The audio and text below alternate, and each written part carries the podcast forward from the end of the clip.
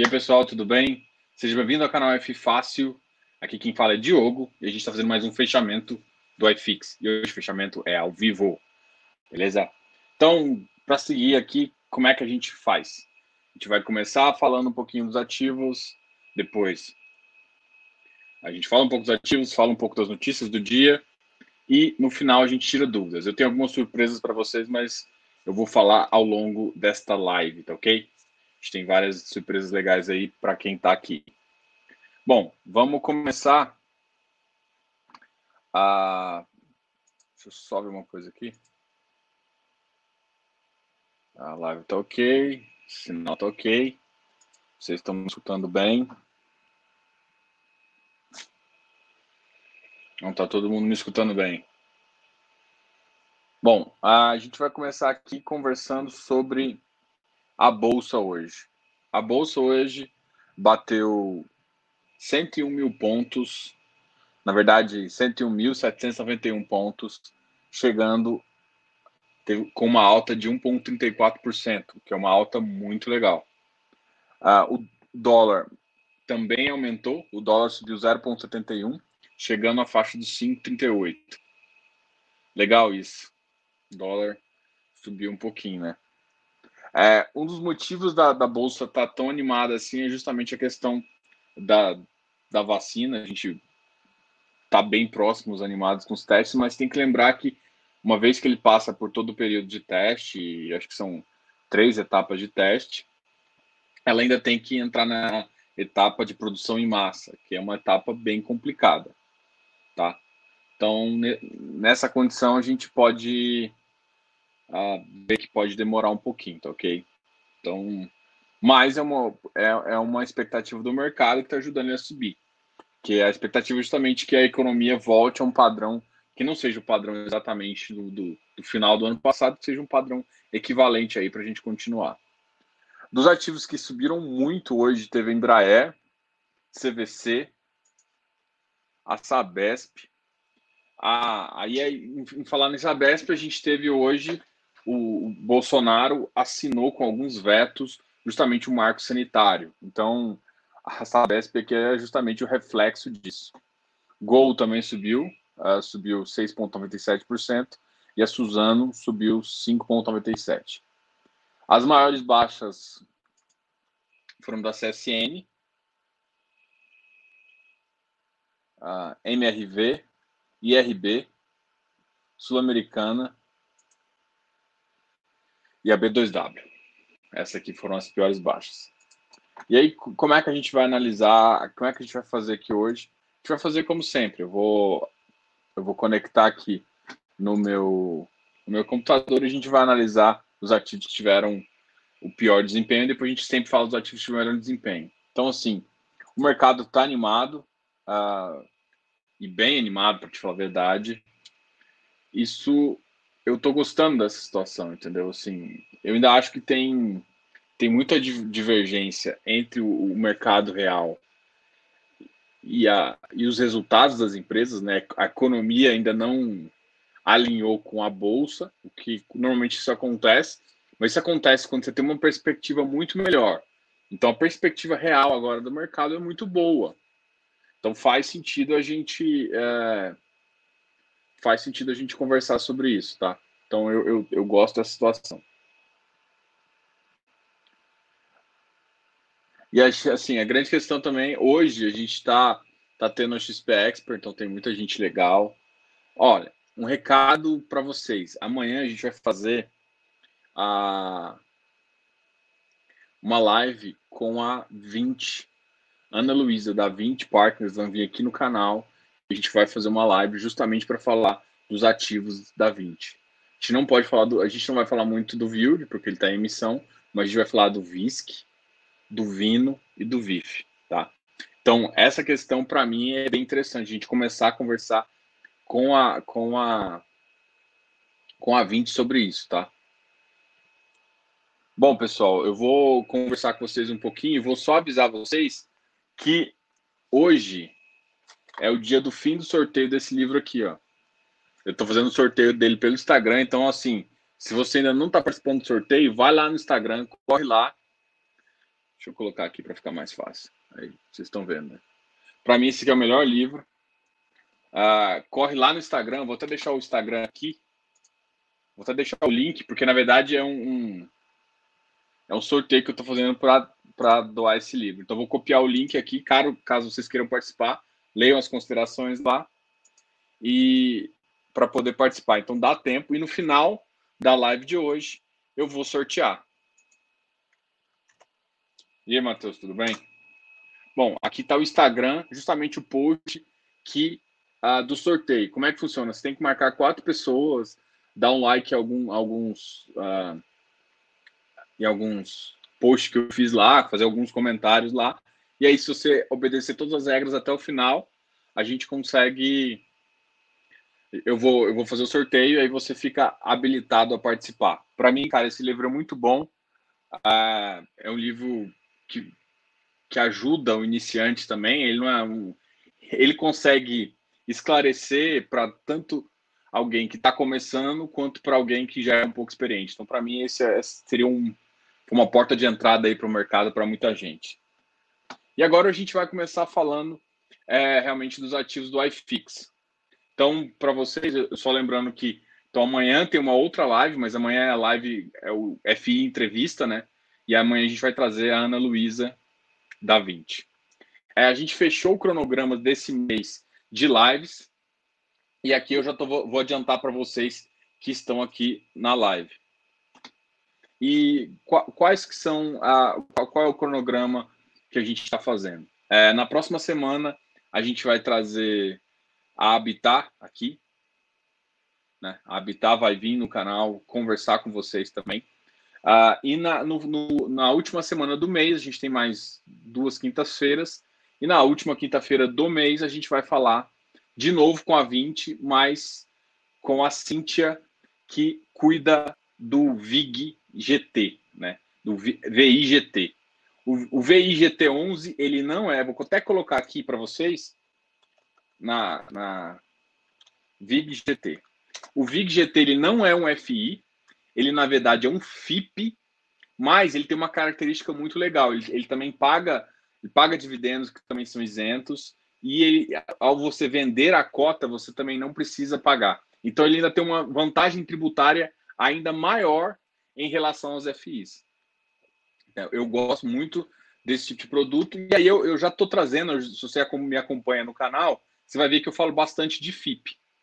É, FIP, para mim, é um, é um mercado que vai crescer muito, assim como o FI está crescendo, para mim, o próximo que vai crescer, que consegue ajudar o mercado, porque o FIPE, que é justamente esse mercado, é, é o mercado de capitais fornecendo dinheiro para infraestrutura. E o que, que é infraestrutura hoje? Saneamento é infraestrutura. Então a gente pode ter FIP, FIPE para saneamento. Além das empresas, as SAs normais que você vai ter na bolsa, você pode começar a investir em algum, uh, alguma parte de tratamento, justamente através desse mecanismo que é o FIP. É, o, o VIG GT, eu vou só adiantar aqui um pouquinho, porque é um produto que eu gosto, talvez vocês não conheçam aí. Mas o VIG GT, ele é sobre ele é de transmissão, tá? Então, para mim, é um setor também muito legal, que faz muito sentido a gente conversar. E aí, daqui a duas semanas, eles vão vir. Então, essa, nessa quinta-feira vem a Ana Luísa para a gente conversar do Vilg, do Vino, não, do Vilg não pode, do Vino, do Whisky e do VIF. Então, a gente vai fazer uma live amanhã sobre esses três ativos. Na próxima semana, a gente fala com a Habitat. Eduardo Malheiros vai vir aqui no canal para conversar com você e a gente vai fazer várias perguntas aí sobre o Habitat, que é um fundo high yield, e a gente vai conversar um pouquinho sobre ele. E depois, na outra semana, a gente vem com o FIP. E aí a gente terminou as lives desse mês. E aí no próximo mês a gente também está trazendo, vai trazer muita gente uh, bem legal, só que aí eu divulgo mais próximo aí. Quem não está entendendo, uh, eu estou colocando aqui algumas informações no chat do canal e o chat do canal está aberto. E qualquer pergunta, vai lá e me faça que a gente sempre vai conversando por aqui, tá ok? Então, combinado é dúvidas aqui. Então, a gente vai fazer mais ou menos assim. Eu falei um pouquinho de notícias. Para quem não acompanhou uh, as notícias, vocês, vão, vocês conseguem acompanhar depois da VT. Mas se tiver alguma notícia que vocês acham eu comentei aqui basicamente sobre duas notícias. Eu comentei um pouquinho da vacina que está aumentando, né? Já está numa fase 2 de teste, mas ainda tem um longo caminho para chegar até chegar a realmente você ser vacinado, porque tem produção em massa, tem fase de teste 2 e 3. Só que por já passar da primeira fase, já tá, o pessoal já está animado, isso já melhora o mercado. Então isso ajuda a bolsa a o FI, ele não tem se comportado com essa com, com essa animação toda, porque que o FI, ele já está começando a sofrer reflexos negativos das empresas que estão começando a, a, o resultado das empresas tem realmente tão ruins ainda, né? Então isso, os FIs estão com um aspecto diferente, a gente vai falar ali daqui a pouco. Mais uma notícia que eu comentei aqui para quem estava no começo é justamente do marco do saneamento, tá? Então, é, para mim isso vai ser bem importante, tanto é que a Sabesp hoje subiu 8,06%. Tem a Sanepar também, que é uma empresa, eu não sei quanto ela subiu hoje, mas a Sanepar também é uma, empresa também muito interessante de investir, tá? Então esse é um setor que provavelmente vai começar a crescer. Hum, hoje em dia ainda o meu setor preferido é justamente é, a parte de elétrica, mas não a parte de distribuição, tá? Distribuição eu, eu acho que o risco está muito alto porque a inadimplência cresceu muito durante. Então, a, vamos ver Semig, qualquer dessas distribuidoras estão sofrendo, Eletropaulo, vão sofrer muito, muito nesse começo agora, tá? Esse começo realmente vai ser vai, vai estar tá bem complicado porque a, a, vai não pode cortar energia, então a inadimplência sobe muito e aí fica complicado. Então eu pego mais uma parte que eu, que eu considero com contratos mais longos e, e, e ligado mais à, à, parte de venda de energia, que é a transmissão e geração. Então esses dois fazem muito sentido para mim, tá ok? Então para mim esses são setores para a gente avaliar. Alguém me perguntou sobre o IRB, não, não foi aqui no chat agora. Ah, o IRB, para mim, é, eu, eu não colocaria ele como, por enquanto, tipo, underperformance, né? Mas eu não, não entraria nele por enquanto agora, não. É, o último resultado não foi, não foi bom. Então, é, a empresa, assim, para entrar, assim, vale a pena. É claro que você pode tentar fazer um risco, né? É, o mercado é justamente isso, você pode assumir um risco. Mas a, eu precisaria, assim, para entrar no, com o pé na jaca, vamos dizer assim, entrar pequeno você pode entrar, porque aí você, é, o tamanho da sua mão vai ser justamente isso. Mas para entrar, para ele voltar para uma faixa que vai aumentar 60%, 30% ou 100%, para mim ele tem que ter uma consistência maior. Mas é uma empresa que, se organizar a casa organizar governança e fazer muita coisa lá, pode ser que faça, mas tem que ver o resultado antes de fazer. Pelo menos essa é a minha filosofia, tá? Então a IRB está respondido aí. Então vamos vamos fazer um share screen aqui. Deixa eu só. E aí vocês me falam que vocês estão escutando, vocês estão vendo tudo aí, tá ok? A, a imagem tá ok para vocês? Beleza. Ah, normalmente aqui eu tenho que dar um zoom, que vocês não, vocês não enxergam, tá? Nem vou falar da. Então, uh... eu gosto muito da, da, da, dessa corretora aqui. Não vou nem falar o nome, vocês estão vendo aqui. Em termos de. Não é a que eu uso mais, infelizmente, mas uh, é uma corretora que eu gosto muito desse. Desse home broker aqui. Caramba. Vamos aumentar aqui. Vocês estão enxergando bem? Agora deve estar enxergando melhor, tá? Beleza, vamos conversar aqui então.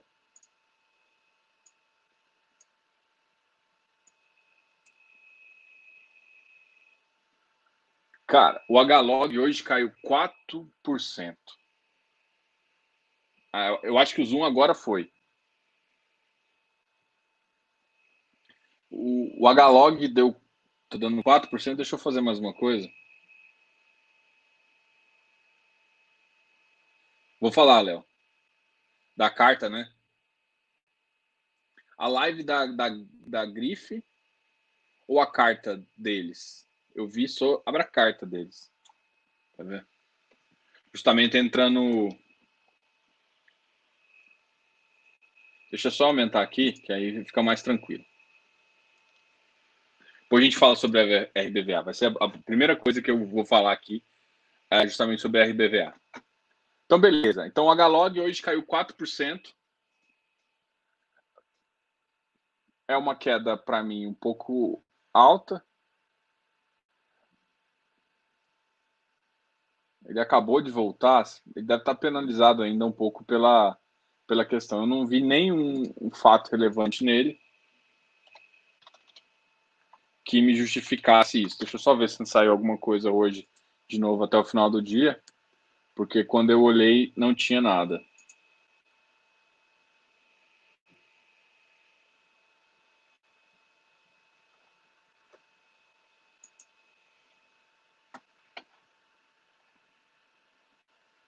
É, o último fato relevante foi do dia 10.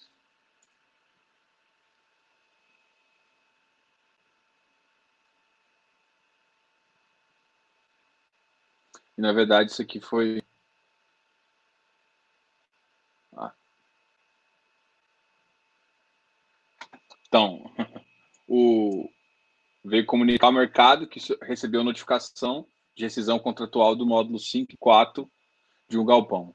Então, parte de, dessa queda aí é justamente reflexo dessa, dessa queda. Eu, eu acho que estão exagerando, tá?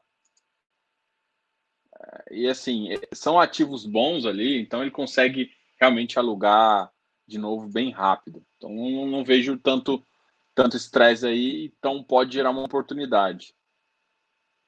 Então esse aqui é um caso que você pode fazer. Esse HGCR, ah, eu ia até ver se eu achava a carta. Eu tinha recebido a carta. Eu recebi a carta ontem. Do... Mó engraçado. Eu, eu, vou até me colocar aqui. Peraí. Eu, eu recebi a carta ontem da Assembleia, sendo que a Assembleia fechou dia 30. Falei, cara, eu recebi hoje a carta, ou seja, a carta gastou meu dinheiro como cotista do HGCR para ser aprovado né, a emissão gastou meu dinheiro como cotista e chegou para mim um mês atrasado. Se eu dependesse da carta para saber, para votar, eu tava fodido. Eu até achei, eu tinha achado que não era a carta chamando para Assembleia, já era a carta avisando do prospecto definitivo. O pessoal, não sei se vocês estão muito acostumados com isso, mas a gente, antes, toda vez que ia uma Assembleia, tanto extraordinária como ordinária, você recebia uma carta e também quando via um prospecto definitivo, eles te mandavam uma carta também. Agora ficou menos comum, justamente porque a maioria solta isso pela internet. Quando veio a carta, eu, eu abri rapidão, vi que era do HGCE, eu achei que o prospecto definitivo. E não era. Era a carta que era para me chegar há um mês atrás. Bom, enfim. O HGCR é outro que a oferta vai, vai, vai ser bem complicadinha, tá? Oferta 104 ele aqui é 103, mas para mim, olha, a mínima bateu hoje no, do dia 102, deixa eu voltar para cá. A mínima do dia bateu 102, mas para mim é um ativo que vale a pena, tá? Os ativos de crédito estão todos ficando um pouquinho abaixo do VP. O que, qual que é a minha tese para isso? A minha tese é justamente assim, a tendência do mercado é justamente eles voltarem um pouquinho nesse, nessa questão, entendeu? Ah, Diogo, vai voltar agora, pode cair mais. Cara, eu não sei se vai cair mais antes de voltar, mas que a tendência do mercado é, é que a gente chama de eficiência do mercado não faz sentido. Vou voltar para mim aqui. Não faz sentido eu ficar pagando muito. É, entendeu? Papel, eu sempre falo aqui, eu gosto de repetir várias vezes, papel se compra em 100%. É essa a ideia. Se você pegou deságio, você está mais ou menos bem. Você pegou ágil, você, você vai ter que usar uns. Um, você vai ter que usar umas, uns rendimentos para zerar esse negócio, mas logo, logo você consegue ter esse bom rendimento. Então, mas por isso que eu também falo para não pegar um ágil acima de 5%. Agora, deságio. Agora sim, se o deságio for porque a carteira está estressada, aí beleza. Mas dentro desses ativos, por exemplo, o KNCR, é, a maioria desses ativos não estão com carteira tão estressada. E mesmo que você considere um ou outro ativo uma exposição um pouco a mais, cara, ainda tem espaço muito para crescer. A grande, qual que é o problema desses ativos? Alguns desses ativos são muito atrelados a CDI. E meu, meu amigo, CDI tá ruim, né? Então CDI, eu ia dizer tá na merda, mas eu não estou dizendo isso. Então o CDI tá ruim. Se você depender do CDI, você vai olhar seu rendimento vai ficar desesperado. Nossa, estou recebendo pouco. Mas normalmente é mais assim, alguém que está recebendo, acho que 0,40, o que é ruim, está recebendo em torno de 120, 130% de CDI. Entendeu?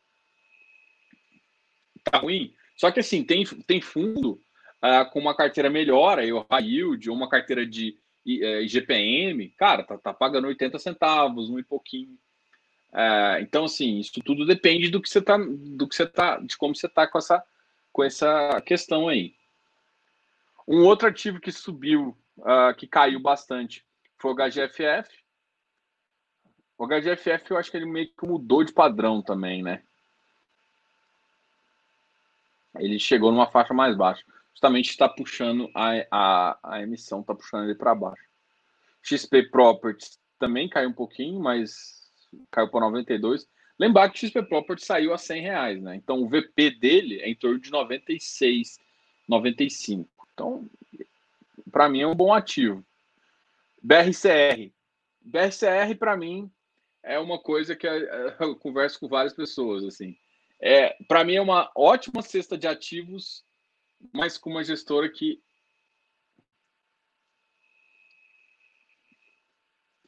Uh, GRLV, GRLV eu gosto desse ativo também, viu? Também Credit Suisse. Para quem gosta de HGLG, tem uma característica um pouco diferente, o GRLV, tá? Mas é um bom ativo também, tá? Para mim, ele é uma, uma alternativa quando, quando você vê que às vezes o, GR, o HGLG está muito caro, uh, VVP muito alto, cara, esse aqui é uma boa entrada. Só tem que analisar também. Estou falando assim, que é um outro ativo, se você quer Credit Suisse em galpão, com uma característica é, semelhante, vou dizer semelhante, porque está no, tá no mesmo segmento, não. Mas vale a pena também olhar, entendeu? É, é, é mais ou menos a, a, XP com XPI e XPlog, tá? É, o, o, mais bambambam bam, bam é o XPlog e a do Credi é o HGLG. E, e aí, em contrapartida, você tem o XPI um pouco com, com, uma, com uma pegada um pouco diferente. A mesma coisa eu acho desse GRLV. Estou comparando mais ou menos ele. KNHY também, uh, também é um que, cara, de crédito, gente, para mim tá dando inúmeras oportunidades aí. Para mim é oportunidade. HGPO é um que é. Depois a gente. É porque eu fui traçar. O, eu tinha comentado com vocês que o HGPO nesse preço até 205 ou 210 estavam interessante. Mas aí eu fui fazer uma outra análise para ele e aí eu me dei uma estressada com ele. Então, assim, se vocês gostam de HGPO, beleza. Deixa eu voltar aqui. Se vocês gostam de HGPO, beleza. Mas por enquanto eu vou deixa em hold, tá? Eu, eu não, não eu, eu tô analisando algumas coisas. Da, ele voltou para, ele tinha voltado para minha esteira de, de, de, hold, né? Hold é não comprar, tá? Tipo assim, se você já tem, talvez não faça nada, aí você decide. Mas se você não tem e quer comprar um, é, eu acho que tem ativos melhores, tá? Tem uma, tem duas carteiras que eu tenho gostado da carteira, mas eu ainda não tenho segurança com a gestora. Então, assim, a grande questão é assim, se você entrar agora, pode ser um prêmio bem interessante quando o mercado estourar, tá? Mas. Mas, assim, eu tenho até. Eu tenho até algum receio de, de, de falar dela. Então, HGPO está em baixa, XPSF é, 95, é. O que vocês têm que entender é o seguinte: estão me perguntando bastante também dos FOFs. Ah, mas os FOFs têm caído. Gente, ou, ou tá, tá ficando ali, para, andando de lado. O FOF, ele acompanha um pouco o. Ele acompanha bastante. Deixa eu só ver se eu acho aqui.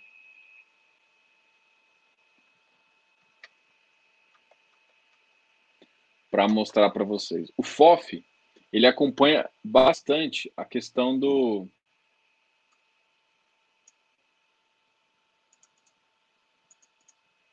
ele é acompanha muito o iFix. Então, deixa eu mostrar o estudo para vocês aqui, que é o que o estudo até que eu mostrei na semana passada. Eu estou fazendo umas listas aqui massa para a gente depois conversar sobre ela, tá? Lista Prime. iFix conectado. Aqui, análise iFix. Hoje saiu o boletim da B3, vocês viram? A gente vai abrir ele aqui para a gente conversar um pouquinho sobre ele. Eu já estou mudando, já estou colocando uma, uma coisa aqui para vocês para a gente conversar. Peraí, tá indo, tá indo, foi. Essa aqui é a análise que eu sempre faço do iFix, né? Então, assim, eu comparo com o Selic aqui, gente. Tá, na verdade, eu tô, eu tô mexendo nesse gráfico, por isso que, que ainda não funcionou. Vocês não conseguiram ver. Eu coloquei é, uma NTNB curta, eu fiz algumas análises aqui só que não está nesse gráfico aqui. Como não preparei, eu vou deixar só essa tela aqui para vocês. Deixa eu só me colocar aqui também. Vou colocar isso aqui. Beleza. É, então, o que está acontecendo aqui? O que vocês estão entendendo? Olha só, desde a, do mês assim, o, o iFix está de lado. Se o iFix está de lado, não tem motivo e, e, e, o FOF ele não vai conseguir ter muitas uh, ter um ganho tão expressivo. Então, assim, ele, ele tá numa faixa que ele, ele, ele bateu a máxima dele, deixa eu até deixa eu só colocar a máxima também. Aqui, é, essa aqui, ó. A máxima dele pós-Covid, né, que é a análise que a gente está fazendo, a máxima dele foi no dia 1 do 7, né, no começo desse mês, né, depois que os resultados, ele continuou subindo, depois ele só caiu. Ele caiu porque os resultados, se você vir um relatório gerencial, os resultados foram piores. Então faz sentido cair? Faz. O que eu tô falando é o seguinte, cara, tá travado. Se tá travado, todo de FOF vai travar também. Essa análise tem que fazer. Não adianta você chegar, porque. É, porque assim, ah, o iFix não representa. Gente, eu sei que o iFix não representa, mas é, ele tem muito ativo que. Com a nova conta, talvez vai melhorar um pouquinho na nova conta da B3, mas beleza. O que eu tô te falando? Mas ele me dá uma intenção de termômetro. Então o termômetro pode estar um pouquinho quebrado, mas se eu analisar 80% dele, me dá um sentimento legal. Beleza, esse sentimento é que o mercado chegou no, no, no, no máximo, caiu, só que ele não caiu forte também, ele caiu pouquinho. Então o que está acontecendo? O mercado está começando. A gente chegou numa fase de saturação. Por quê? Porque a gente ainda não tem um fluxo de caixa, o fluxo de caixa que não está real, uh, mas ainda está com uma expectativa positiva e como a Selic está lá embaixo, ainda não faz com que o preço segure. Então a gente também chegou numa mínimazinha e ele vai ficar nesse 3.250, que é justamente a faixa que ele está aqui. E assim, o mercado da bolsa animando, eu acho que o iFix não vai animar tanto igual a bolsa. Ele vai esperar um pouquinho de resultado. Ou seja, ele vai ficar mais uh, ancorado. Eu estou dando bastante essa palavra, tá? Mas eu vou continuar usando um pouquinho. Ele vai ficar um pouco ancorado justamente na economia. Então, quando a economia voltar, quando a inadimplência voltar a cair, quando todos os outros índices voltarem a, a melhorar, aí faz mais sentido do, do iFix subir. E também, para mim, não esse pico aqui, ó, de, de, de dezembro e início de janeiro, para mim não faz sentido, tá? Isso aqui, ó, para mim, ele vai, ele vai ficar numa, numa, estabilizar numa faixa ali entre 2.900 e 3.000, assim, tá? É, é isso que, que, a, que a gente, que eu tenho expectativa dele, tá? Então, por isso, quando, por que, que eu tô falando disso em vez de falar do FOF? Porque para mim isso aqui é o que eu tenho que analisar quando eu for, for falar de FOF. Entendeu? Então, beleza, vamos voltar um pouquinho para a gente terminar sobre. A gente acabou de falar um pouquinho do XPSF, né? E, e isso vale para um monte de FOF que a gente está falando, HGFF também. Só que a grande questão é que eles, a, a HGFF ele bateu máxima em 104, mas a, os fechamentos dele foi 101, 102. Só que assim, isso quando a, a bolsa estava em 2.816. O iFix, a bolsa não, gente. O iFix estava 2.816. Agora que o iFix está 2.700, cara, faz sentido ele cair. E todos, se você analisar, todos, todos os, os, os XP caíram um pouquinho. O único que, que ficou mais estável, mas é, é porque mais eu para mim é mais demanda do que realmente a carteira, porque a carteira tem caindo, é o HFOF. Porque o HFOF ele tem um o HFOF é o HFOF.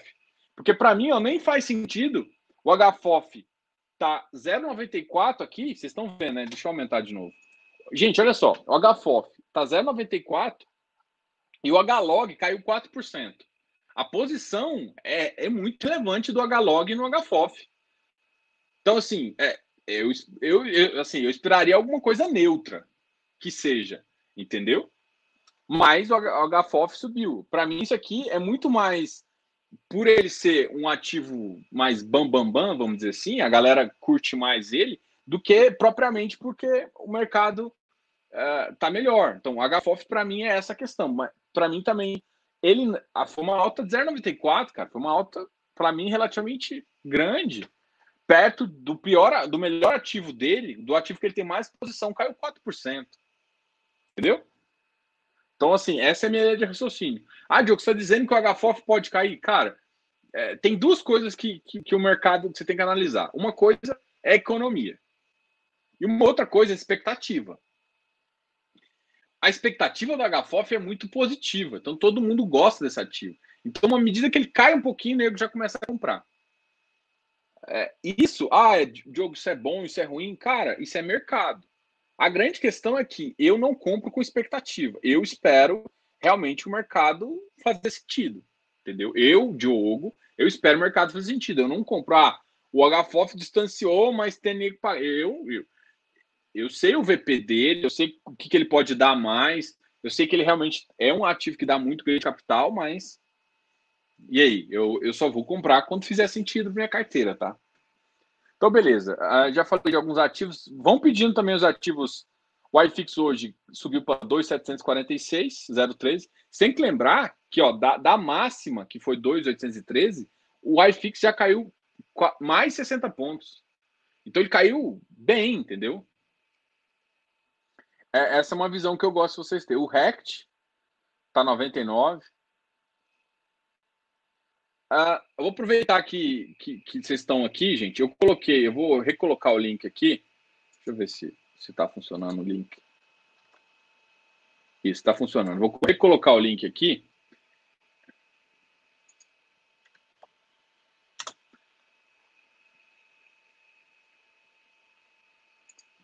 Eu vou recoloquei o link aqui. Esse aqui é o seguinte, eu estou fazendo um sorteio, deixa eu voltar para mim, depois a gente Hoje, hoje vai ser bastante. Eu estou fazendo um sorteio justamente desse livro aqui. Para quem não é cadastrado no Instagram, ca cadastra lá. É, nessa foto aí já vai ter o sorteio, lê as regras lá. E no final de hoje, tem que. Gente, não é só cadastrar lá, não é só dar o follow. Tem um monte de regrinha lá, tá? Segue as regrinhas, vê tudo, dá tempo, uns 30 minutos dá tempo de você fazer tudo isso aqui. Ó. Vai lá, faz tudo que tá lá na, na, no post, que você pode concorrer no final de hoje, no final da live de hoje, eu vou eu vou sortear esse livro, tá? Vai ser sorteio ao vivo. Eu marquei com a galera em torno de nove meses, tem uma horinha para a gente conversar aí. Mas se quiser ir antes também, a gente vai fazer.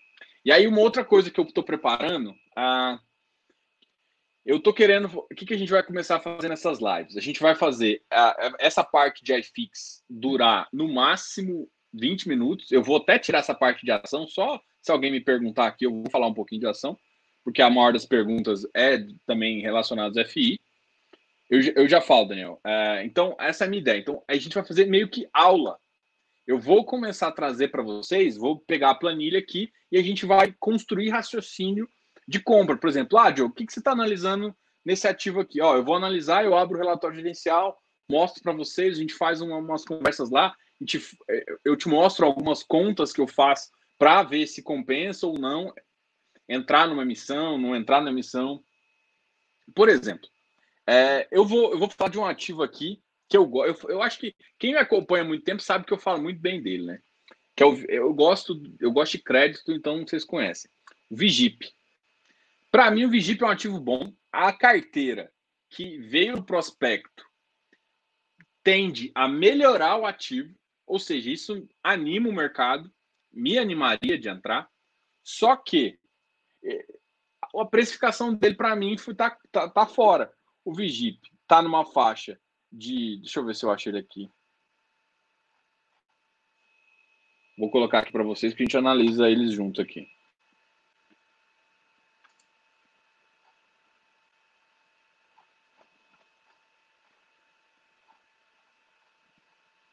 Aqui o Vigip, achei ele. O Vigip está numa faixa 99,23 sendo que no mercado primário ele está 99,15. Se, se, se eles demorarem em torno de de um mês para fazer locação, que é o mês é muito rápido, cara, não compensa, porque o Vigip mais o, o a entrada é, não vai fazer sentido. Então, assim, para mim é um ativo que faria muito sentido, do, do jeito que veio as operações, faria sentido para a carteira do ativo, mas, em contrapartida, não faz sentido em termos de mercado secundário. Tá? Se esse ativo tivesse custando 96, que na verdade é o VP dele, se não tivesse. Na verdade, sim, se, vamos, vamos ignorar que tem a taxa de distribuição. Ele, ele viesse com o preço do, do VP na taxa de, sem taxa de distribuição. Para mim, ele, ele viria com preço e, ele, e, essa, e aí entra seria sucesso. E isso seria bom para o cotista que está no fundo agora. Só que agora, é, ninguém, assim, não sei se ninguém, porque eu estou vendo uma movimentação do Vigip 12. Tá tendo mercado, não sei por quê. E assim, o RBRF fez mais ou menos isso também, né? Só que eles vieram depois e mudaram a reprecificar. Estava 110, eles foram reprecificados para 93 e acabou a oferta bombando, né? Eles vieram com 300 mil, conseguiram 340 quase. E aí, é, para mim, faz sentido. Então, o Vigip é, é, é esse que eu estou analisando, tá?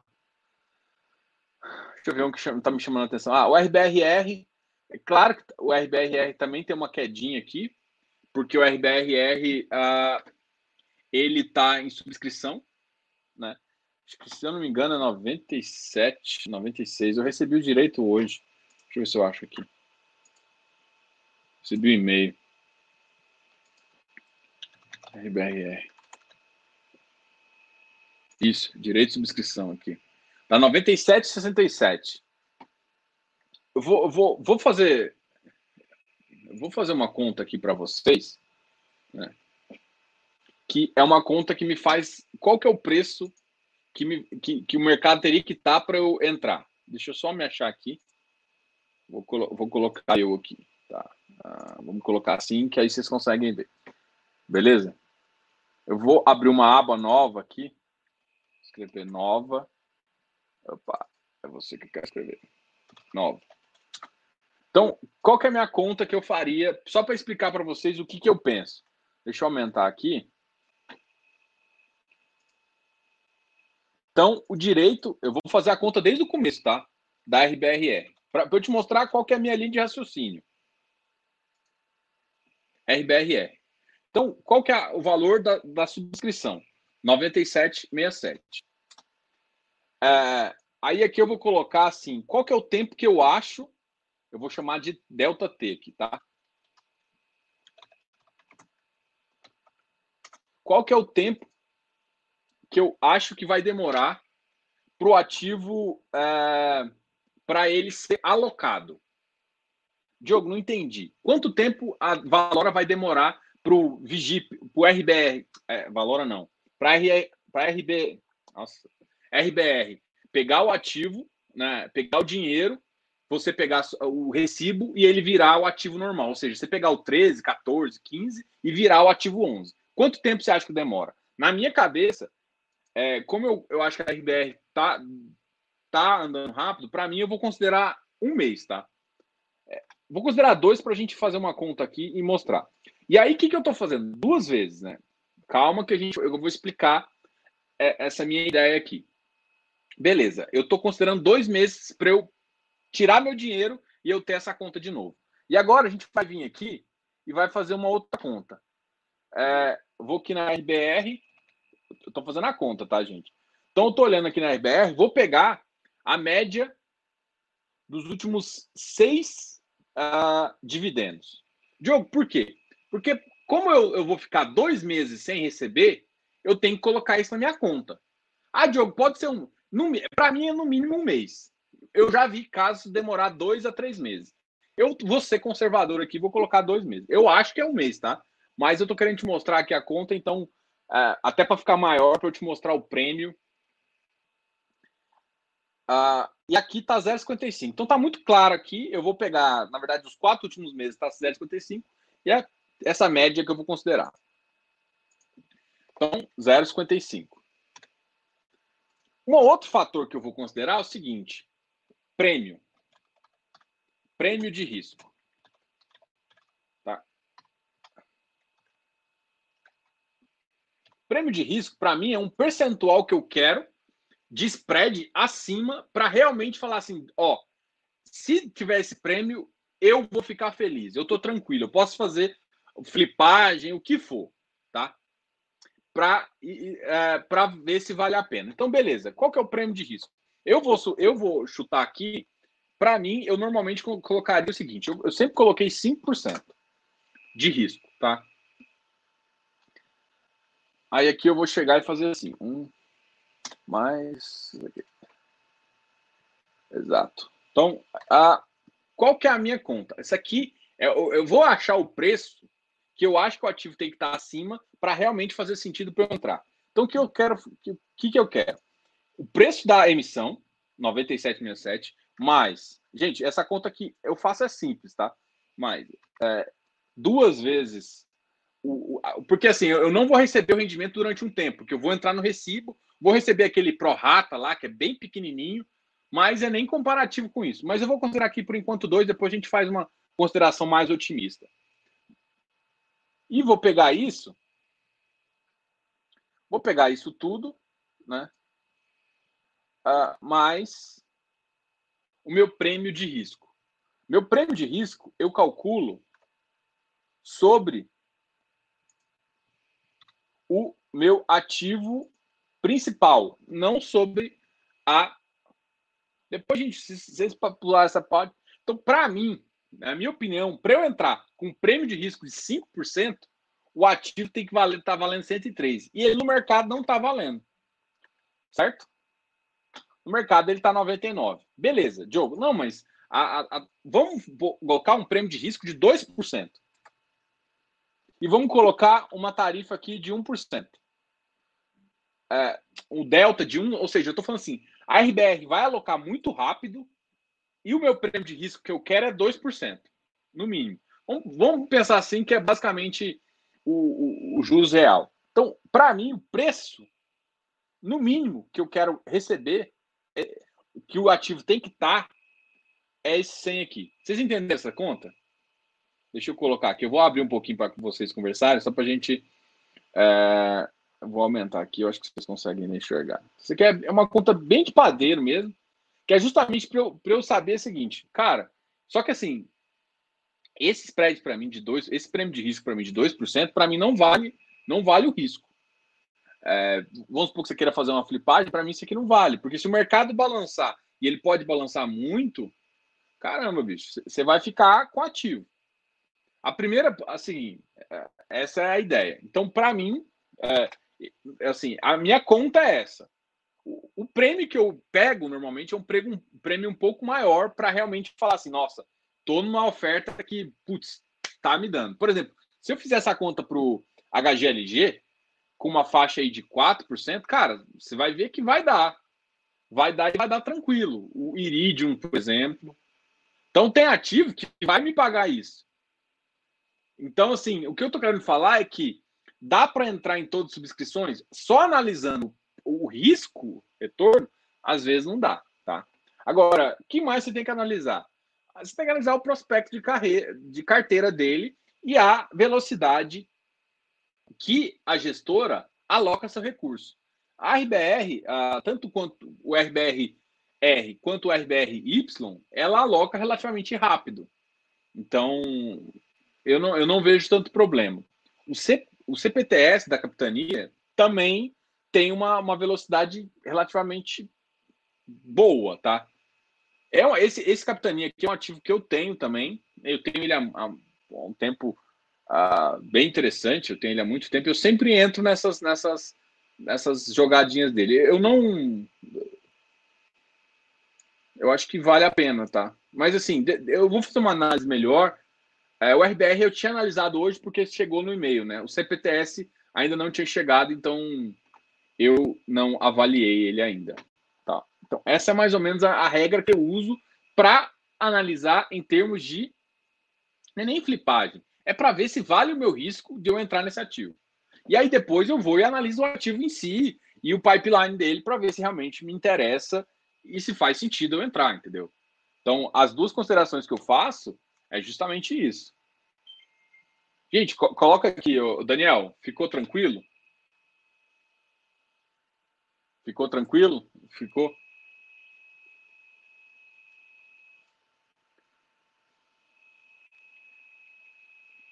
Depois a gente faz. Eu vou na, na próxima na próxima semana.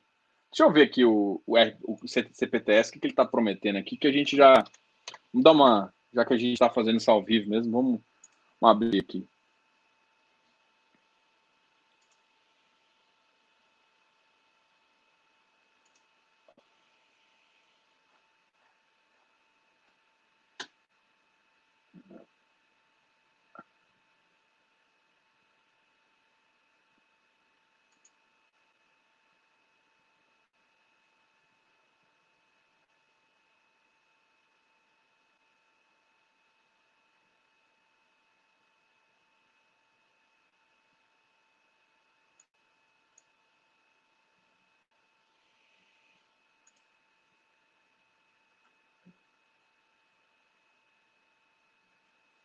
Cara, esse TPS eu acho que já, já passou, velho.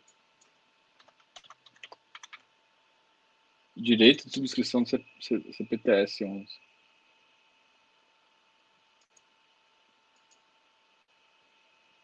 Tava 97, mas esse e-mail foi de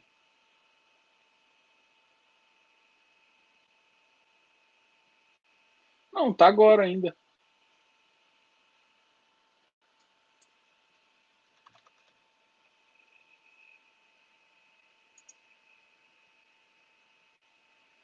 É, um eu tenho umas cotas.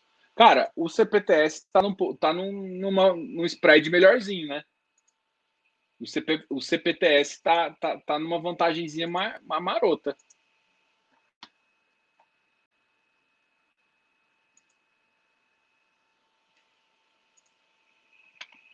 Deixa eu ver aqui. Ó, para vocês terem uma ideia, o CPTS ele ficava numa faixa é, na, na, parte de 2019, ele ficava numa faixa, até dá para ver aqui pela, pelas cotas, aqui, cotação. Ele ficava numa faixa de 110. Então, para mim, ele é um ativo que deve voltar para. Aqui tá, chegou a 115, né? Mas para mim, 115 é cagada. Mas uma faixa que eu, que eu acho interessante dele é essa aqui, ó. 105. Essa aqui, para mim, é a faixa normal dele. Entre 105 e 108. Então, é, agora, para mim, ele ainda tem spread. E olha o que, que ele paga de dividendo ele paga um bom resultado. Tem uma carteira sólida. Cara, com a carteira de hoje ele tá dando 0,67, cara. Tá, tá, com uma tá bem alto, entendeu? Então, e você poder comprar ele por 97, se eu não me engano. Deixa eu ver aqui. É, o CTPS tá 97,32. Deixa eu colocar na planilha aqui. Oxi.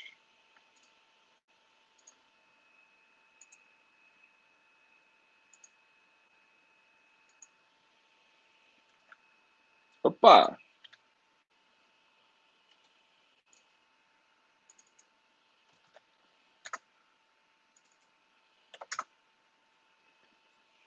Ó, olha a mesma conta aqui que eu estou fazendo para esse cara aqui. Deixa eu travar esses números aqui.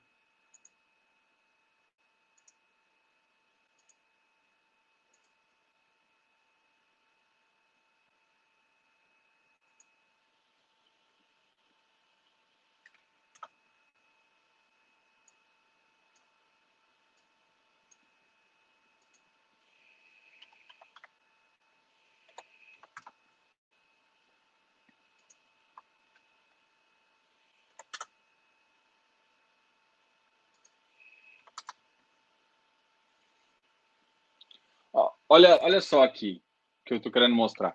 Você viu que o CPTS está tá com um prêmio muito mais legal? Está com um prêmio mais legal. O que, o que ele está no mercado agora? Olha, para mim ele já está já tá no, no, no, numa condição bem legalzinha aqui, tá? Então, essa aqui é uma conta, é claro que, tipo assim, eu fecho olhando prospecto, eu fecho olhando várias coisas, não é só isso, é uma conta, mas a primeira coisa é se passa na matemática. Passou na matemática, eu vou olhar se faz sentido. Mas tem ativo que eu gosto, tem ativo que eu olho prospecto, tipo o Vigip, eu gosto do prospecto, mas o ativo tá uma bosta. Eu vou responder o Léo. Uh, deixa só eu achar aqui o arquivo.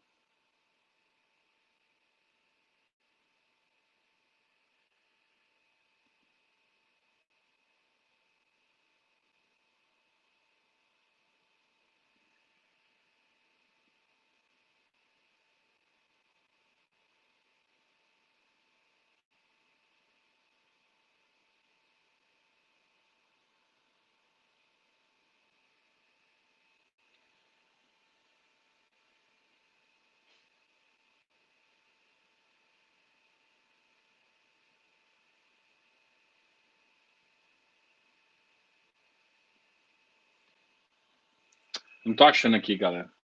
Eu tinha procurado essa bagaça aqui. Deixa eu só achar aqui de novo.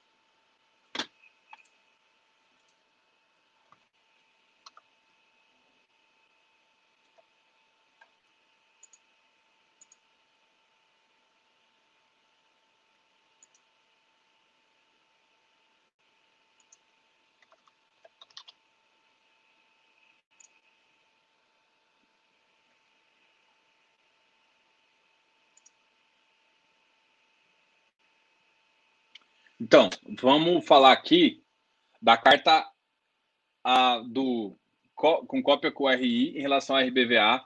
É, o Grife mandou uma carta ao banco. Deixa eu me colocar aqui que a gente vai é, a gente vai conversar sobre isso agora. Ontem eu vou colocar só me colocar aqui. Ontem eu, eu fiquei meio assim, eu conversei com o Léo, né? O Léo foi um dos primeiros que mandou, inclusive, o processo lá o Leonardo Veríssimo aqui. E aí, depois disso, eu fui olhar, né? E aí, eu, é, por que, que eu fui olhar assim? Eu não tenho esse ativo. Eu não tenho esse ativo. Mas aí, para mim, o banco fez a mesma coisa que o GGRC tinha acontecido, que era uma estrutura, é, na verdade, lá é Sales and Leaseback. Né? Então, a, era uma consideração Sales and Leaseback, ou seja, o cara vendeu e depois comprou. E, e, depois que ele montou toda essa estrutura de sales and back, o que, que ele fez? Ele, você tomou, tomou a decisão de comprar e agora ali, ah, agora ele, para mim ele está sendo oportunista. O banco está sendo, eu não quero usar as palavras baixas aqui porque não faz sentido, mas para mim ele está sendo aquela palavra feia mesmo. Ele está sendo uh, antiético, está tendo tudo, porque é, é o seguinte, cara, ele me vende, ele, ele, o, que, o que eu entendo como essa operação é como se, pra, na minha cabeça, e tem que ser assim para quase todo investidor, a, é como se fosse uma operação pré-fixada. Tá? O que, que eu estou querendo dizer com isso? Eu, tô, eu faço uma oferta, a Rio Bravo veio e fez a oferta, na verdade era o Saag antes, veio e fez a oferta com base no contrato atípico. O investidor, ele entrou pensando no contrato atípico. Então ele topou comprar as agências com base nesse contrato. Então foi mais ou menos uma troca. Não foi simplesmente eu te dou dinheiro comprando um ativo à toa. Não, ele comprou o ativo justamente para ele ter o direito àquele valor fixo corrigido. Era isso. O contrato atípico, para mim, na verdade, é um mero um outro uma, uma, uma organização financeira ali para ele pagar para mim um juros prefixado. Para mim é essa a condição. Mas beleza, vamos chamar agora de sales leaseback, vamos chamar agora de, de contrato atípico. Agora, aí o malandrão esquece da parte da compra e vem e questiona: ah, não, mas as, o preço praticado no mercado imobiliário está diferente. Meu irmão, quando você trava uma, uma taxa pré-fixada, cara, você está no risco de subir ou cair. Pode muito bem o mercado estar tá muito mais lá em cima e ter, ser vantagem para o banco e ele vai chegar e ele ia fazer o quê? Não, Aí a gente ia tentar negociar com ele e falar: não, não, meu contrato é esse. Não tem, não tem revisional. Ah, agora não, porque tá no pior, ele usa Covid para fazer isso. Para mim, isso é, eu tô muito, eu acho muito irresponsabilidade. Por quê? Para mim, a legalidade, inclusive, falei para vocês, na minha opinião, se o cara, se um juiz achar que isso é válido, eu contratar, eu simplesmente entraria num, num, contra, num outro juiz e entraria falando o seguinte: que a minha compra foi baseado nesse negócio. Então, se ele está mentindo que ele não vai me pagar durante 10 anos isso, eu comprei enganado. Se eu fui enganado, o contrato é inválido. Eu reclamo e assim, eu tenho certeza que muito juiz vai dar nisso. Porque eu comprei enganado. Ele me... O contrato atípico, por si só, para mim, ele pode ser questionado. Eu, eu acho que a justiça está aí para resolver isso. Agora, o banco esqueceu de fazer uma análise que, é, que é os, os investidores só toparam entrar nisso por conta desse contrato. Isso aconteceu com o GRC. Meu receio é cada vez a galera utilizar o Covid como justificativo para renegociar os preços. E aí o que aconteceu? Aí você entra numa TIR lá no começo, prometida, com ancorada num contrato top pra caralho. Aí um filho da mãe. Aí um, um bancozinho vem, vem e mexe. Vem entra na justiça. Não, não, vamos olhar o contrato aqui, porque não, é, cara, esquece. O, o a, não foi, não é, não é uma operação separada, é uma operação em conjunto. Você fez a compra com base no contrato. Se o contrato ficar inválido ou mudar as taxas de contrato, eu tenho direito de eu posso mudar isso aqui. Bom, na carta que eles fizeram,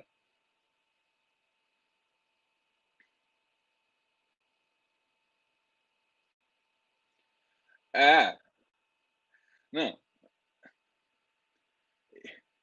A grande questão é o seguinte: o, o cara, o isso para mim é um absurdo tão grande. Eu, eu acabei de ler o que o Vitor falou aqui. Uh, o Santander alega enriquecimento ilícito pelos cotistas. Mano, bicho, fala, faz um contrato prefixado com o governo que seja. O seu título, seu título prefixado que você compra. Pensa você comprar um prefixado de 10 anos, no ano 7 o governo falar assim: hum, não gostei dessa taxa aí, não. Eu acho que você está me roubando. O mercado agora está pagando 2,25. Você, eu, eu, por exemplo, eu comprei prefixado na época da Dilma de 18%. Imagina, não, agora vem o cara e assim, Diogo, vem aqui renegociar comigo.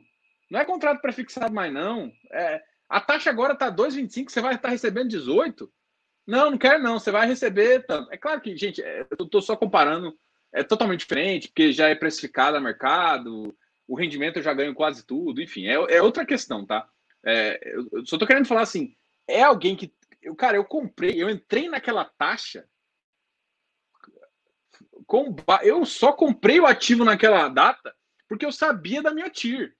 Então, por que, que ele me vendeu? Então, na, na, na, minha, na minha visão, é o seguinte: ah, você está achando que, que eu estou enriquecendo. Faz o seguinte: pega ele ativo de volta e me dá o dinheiro, que eu sei que eu faço coisa muito melhor agora.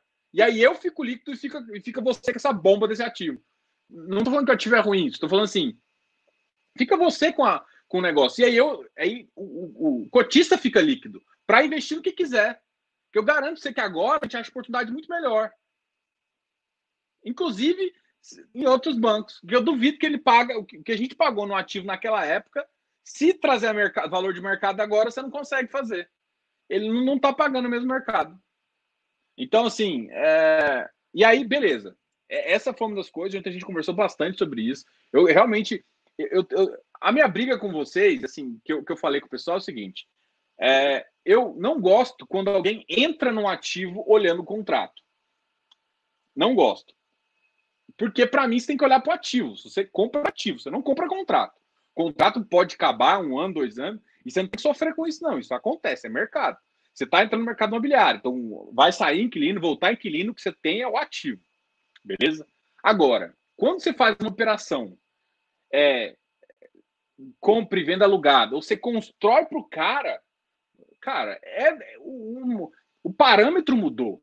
Você não está simplesmente fazendo, você, você topou aquele investimento com base naquele contrato. Então, para mim, o pessoal do o pessoal do Grife, cara, tá mais que certo. Eles estão, eles o pessoal simplesmente esqueceu. Eles olharam para o contrato e falaram assim: "Nossa, o cotista está sendo nossa, tá ganhando tanto e eu tô pagando tanto. Cara, mas e, e lá no começo, quando ninguém quis seu ativo? Você fez operação justamente baseada nesse contrato.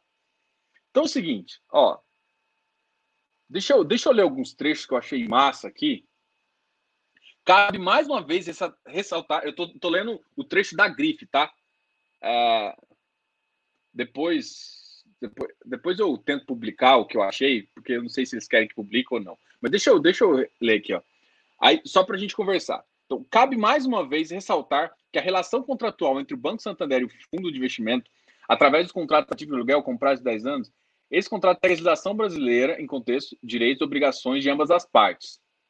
Ou seja, o que a gente está falando é o seguinte: o contrato foi feito lá atrás e não tem nada de errado com o contrato. Não tem erro.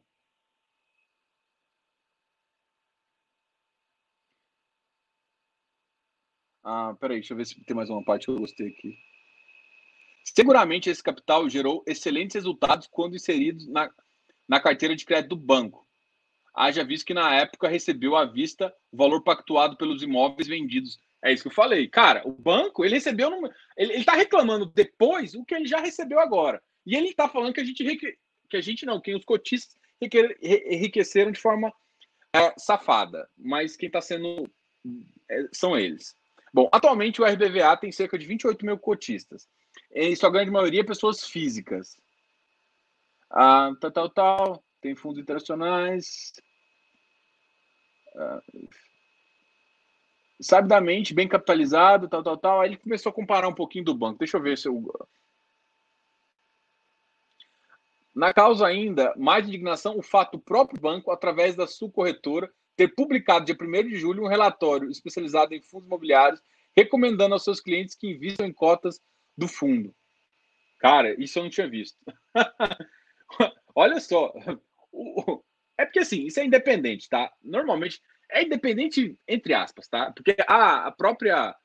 Antigamente, a gente está muito acostumado com o mercado ultima, hoje em dia, que tem Suno, que tem Empíricos, que tem essas uh, Eleven, deixa eu citar todas, porque senão uh, Eleven, tem Node, tem vários researchers hoje em dia, né? Então, o researcher hoje tem muito. E às vezes, researchers são independentes. A ideia dessas researchers, essas casas de, de, de análise, são independentes. Isso é bom para o mercado. Mas antigamente, quem começou no mercado há um tempo atrás, cara, não existia essas casas independentes. Era tudo atrelado ao banco. E era independente. O que, que acontecia? É, a galera fazia giro, várias coisas, o banco usava isso, as research, mas teoricamente é, era independente. Então, a própria researcher do banco recomendou o ativo. Mano, nossa, é, mas esse é muito pior se tivesse. Imagina se manda vender e ele depois faz isso. Para mim, isso aqui também ia ser inside, né? Bom, é, para começar, isso foi muito ruim.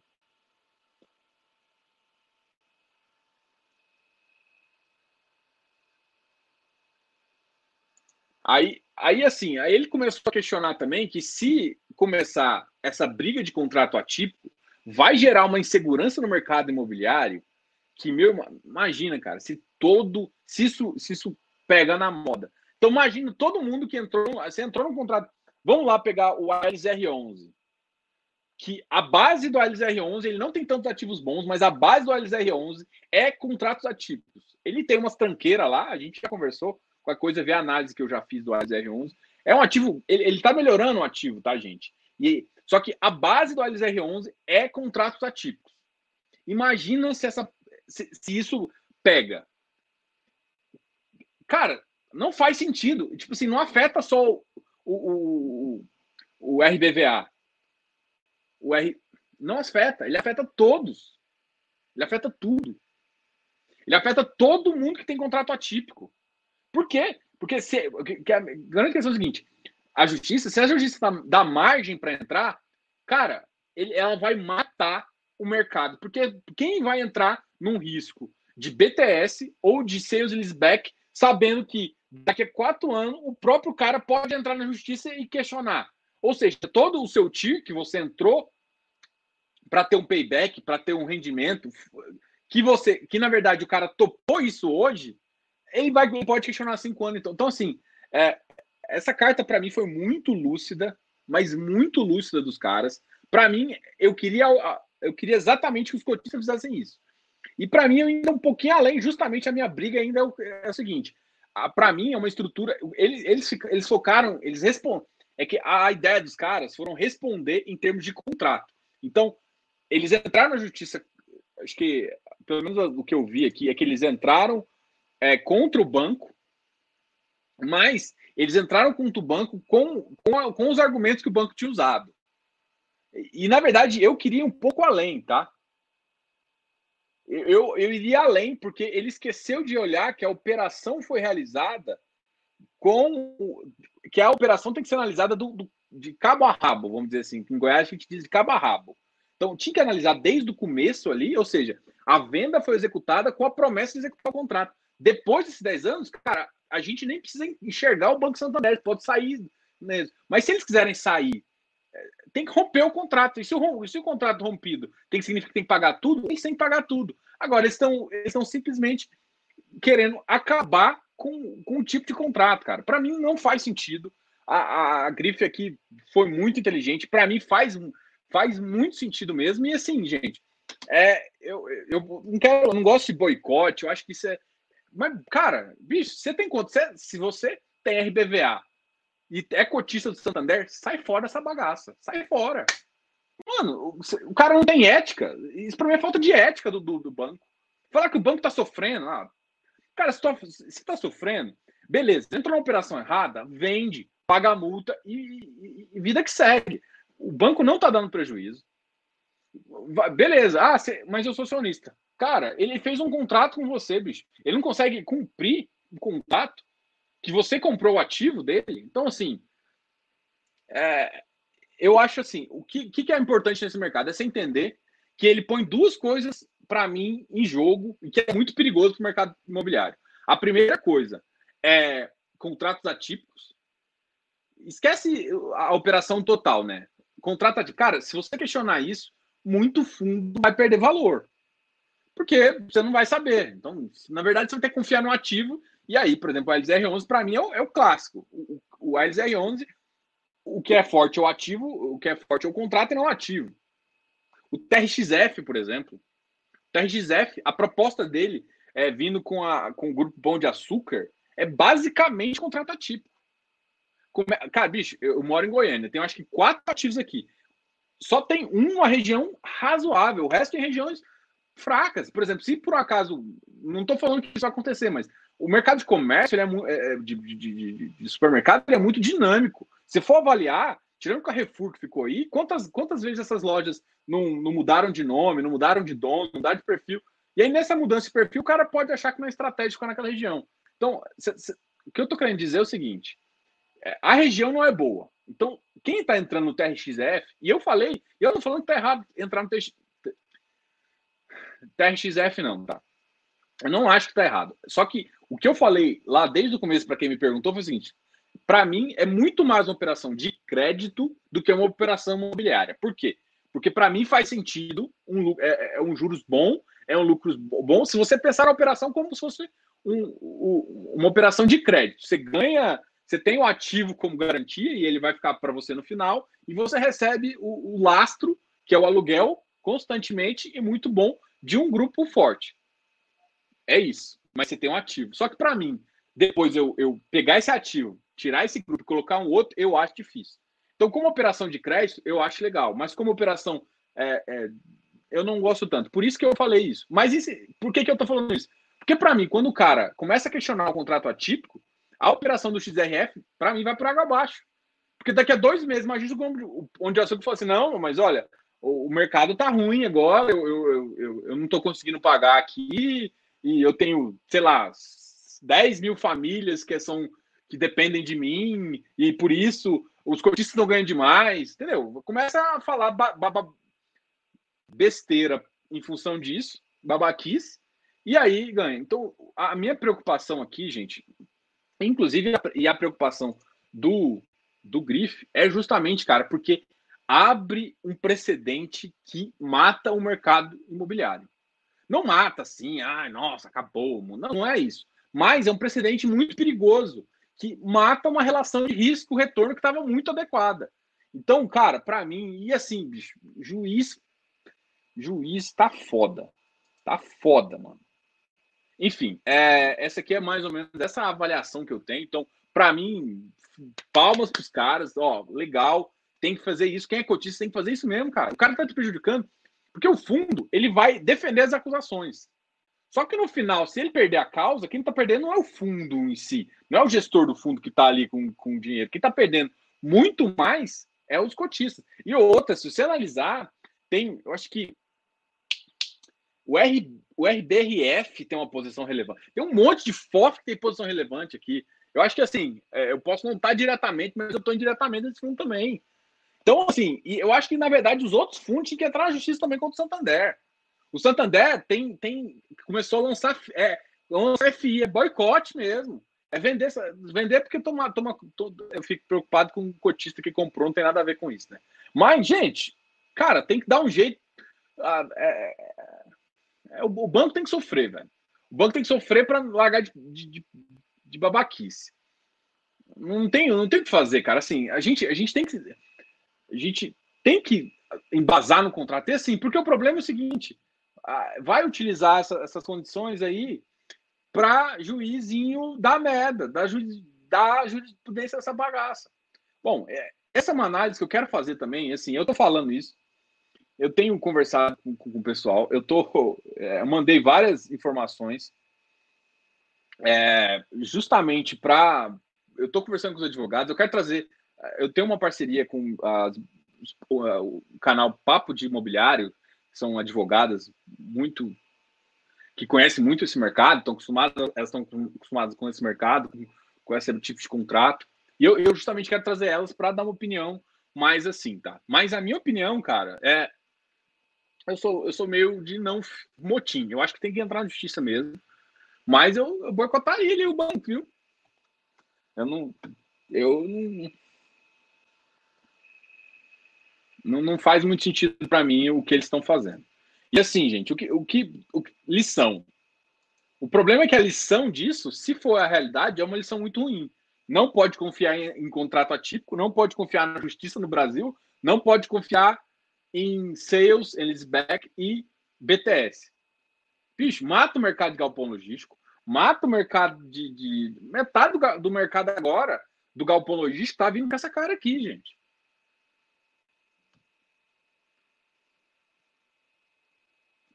Então, assim, gente, é...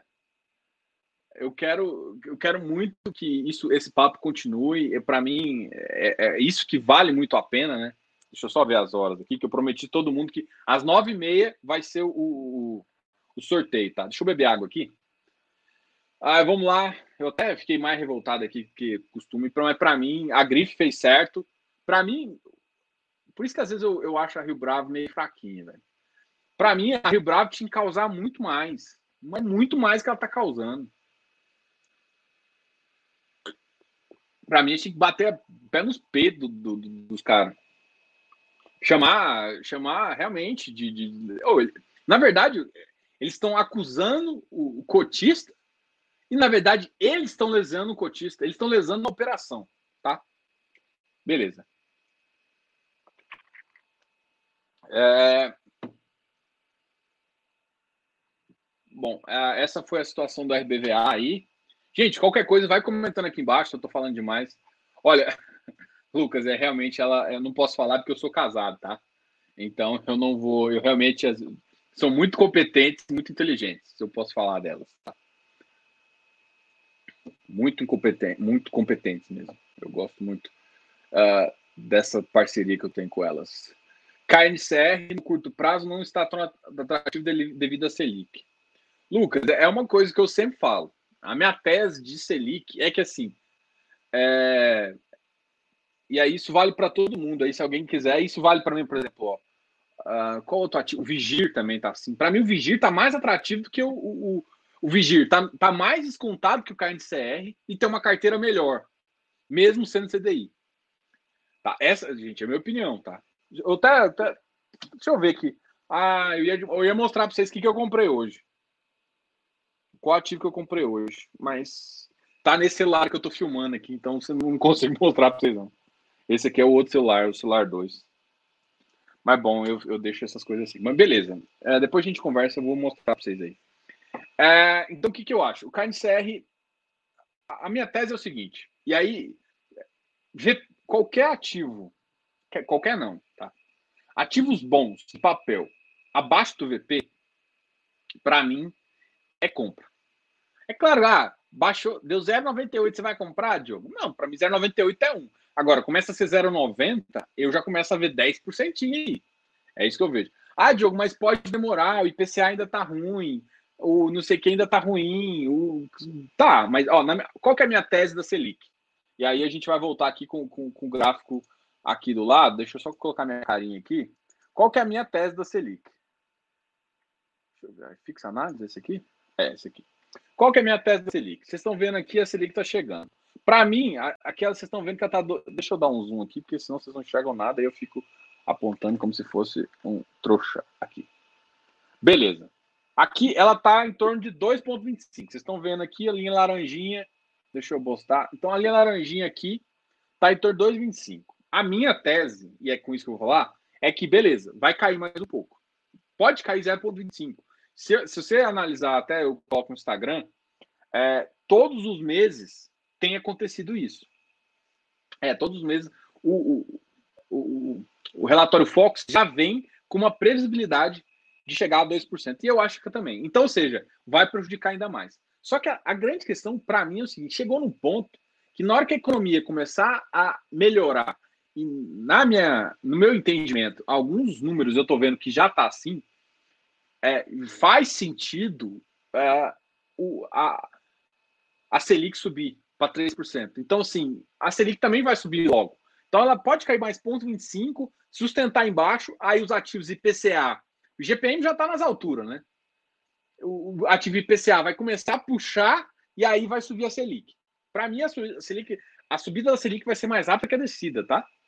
É, essa é minha, minha expectativa. Mesmo se não for, mesmo se for lenta, se for a cada 40 dias, cada 45 dias, que é a reunião do Copom 0,50, para mim também está tranquilo. E aí o que acontece? Esse ativo vai começar a dar mais rendimento e nego vai começar a pagar mais nele.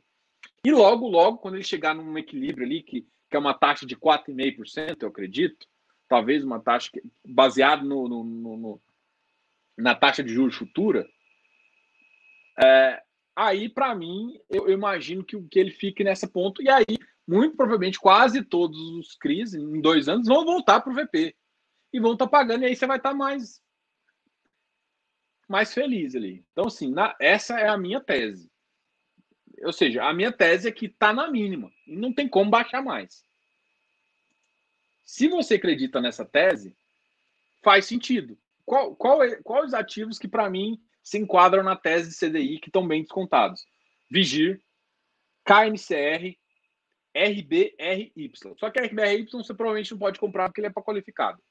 Mas para mim, porque eu até questionei o pessoal da RBR, quem não viu a live, veja, ficou muito legal, que o RBR é, o RBRY, que é o high yield da RBR, ele tá muito atrelado ao CDI. Só que ele paga CDI mais 6, CDI mais 6,5. Então, assim, o, o CDI foi para 4, uh, foi para 2, 3, 4. Uh, o, eu vou somar, gente. Eu sei que não é isso, mas vou fazer uma conta de padeiro aqui. Vai para 10%, 10, vai, vai para 8%. Entendeu?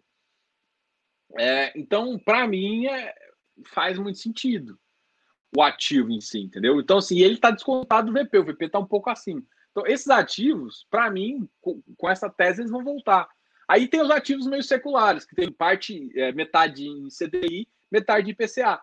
A parte de IPCA vai subir logo, que, por exemplo, a HGCR, é, depois outros ativos, para continuar. Então, essa é a minha tese. Então, com base nessa tese, eu não acho que vai ser no, daqui a um, dois meses, mas para mim, eu continuo comprando eh, esses ativos.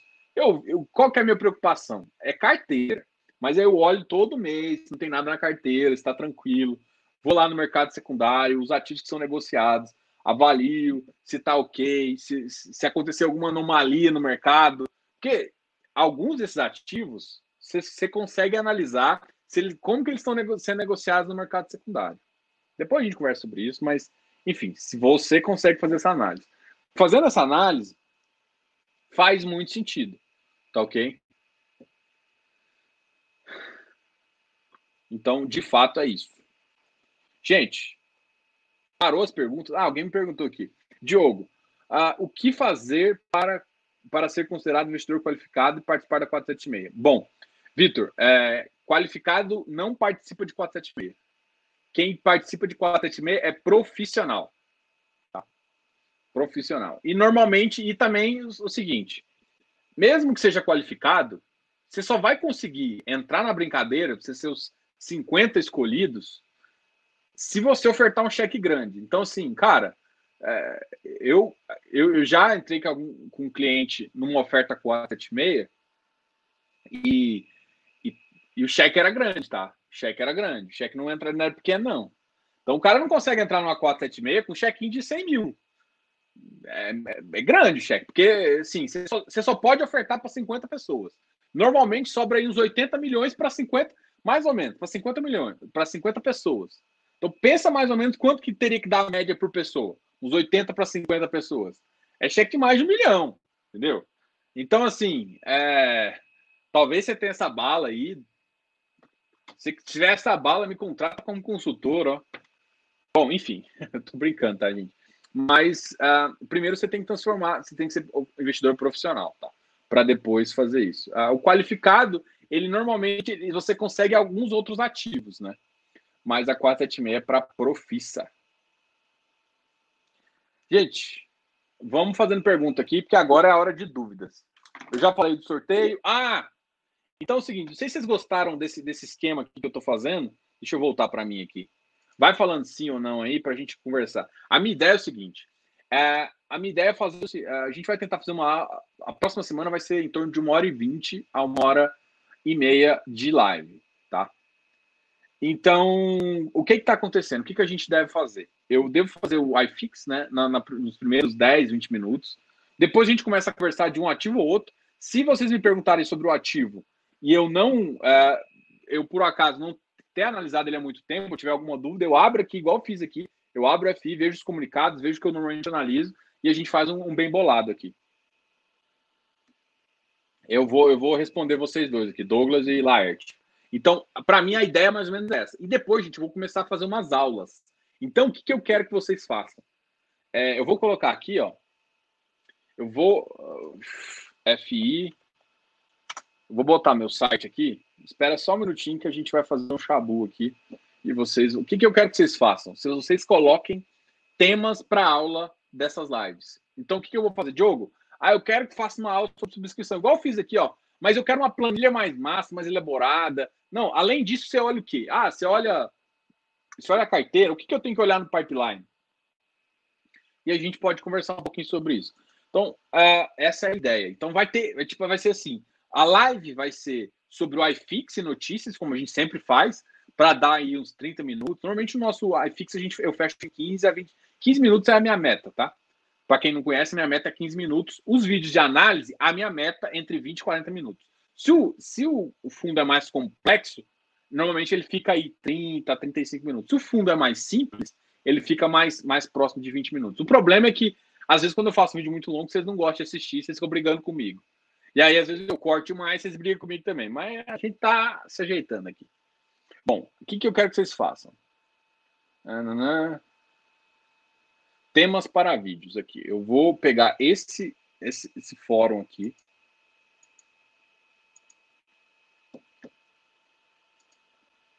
Copiar link. Cadê vocês? Vocês estão aqui. Aqui, achei. Gente, aqui, ó, né, nesse link que eu estou colocando aqui, eu depois eu vou colocar na descrição também. Nesse link, entra lá e vai fazendo, vai colocando tema de aula.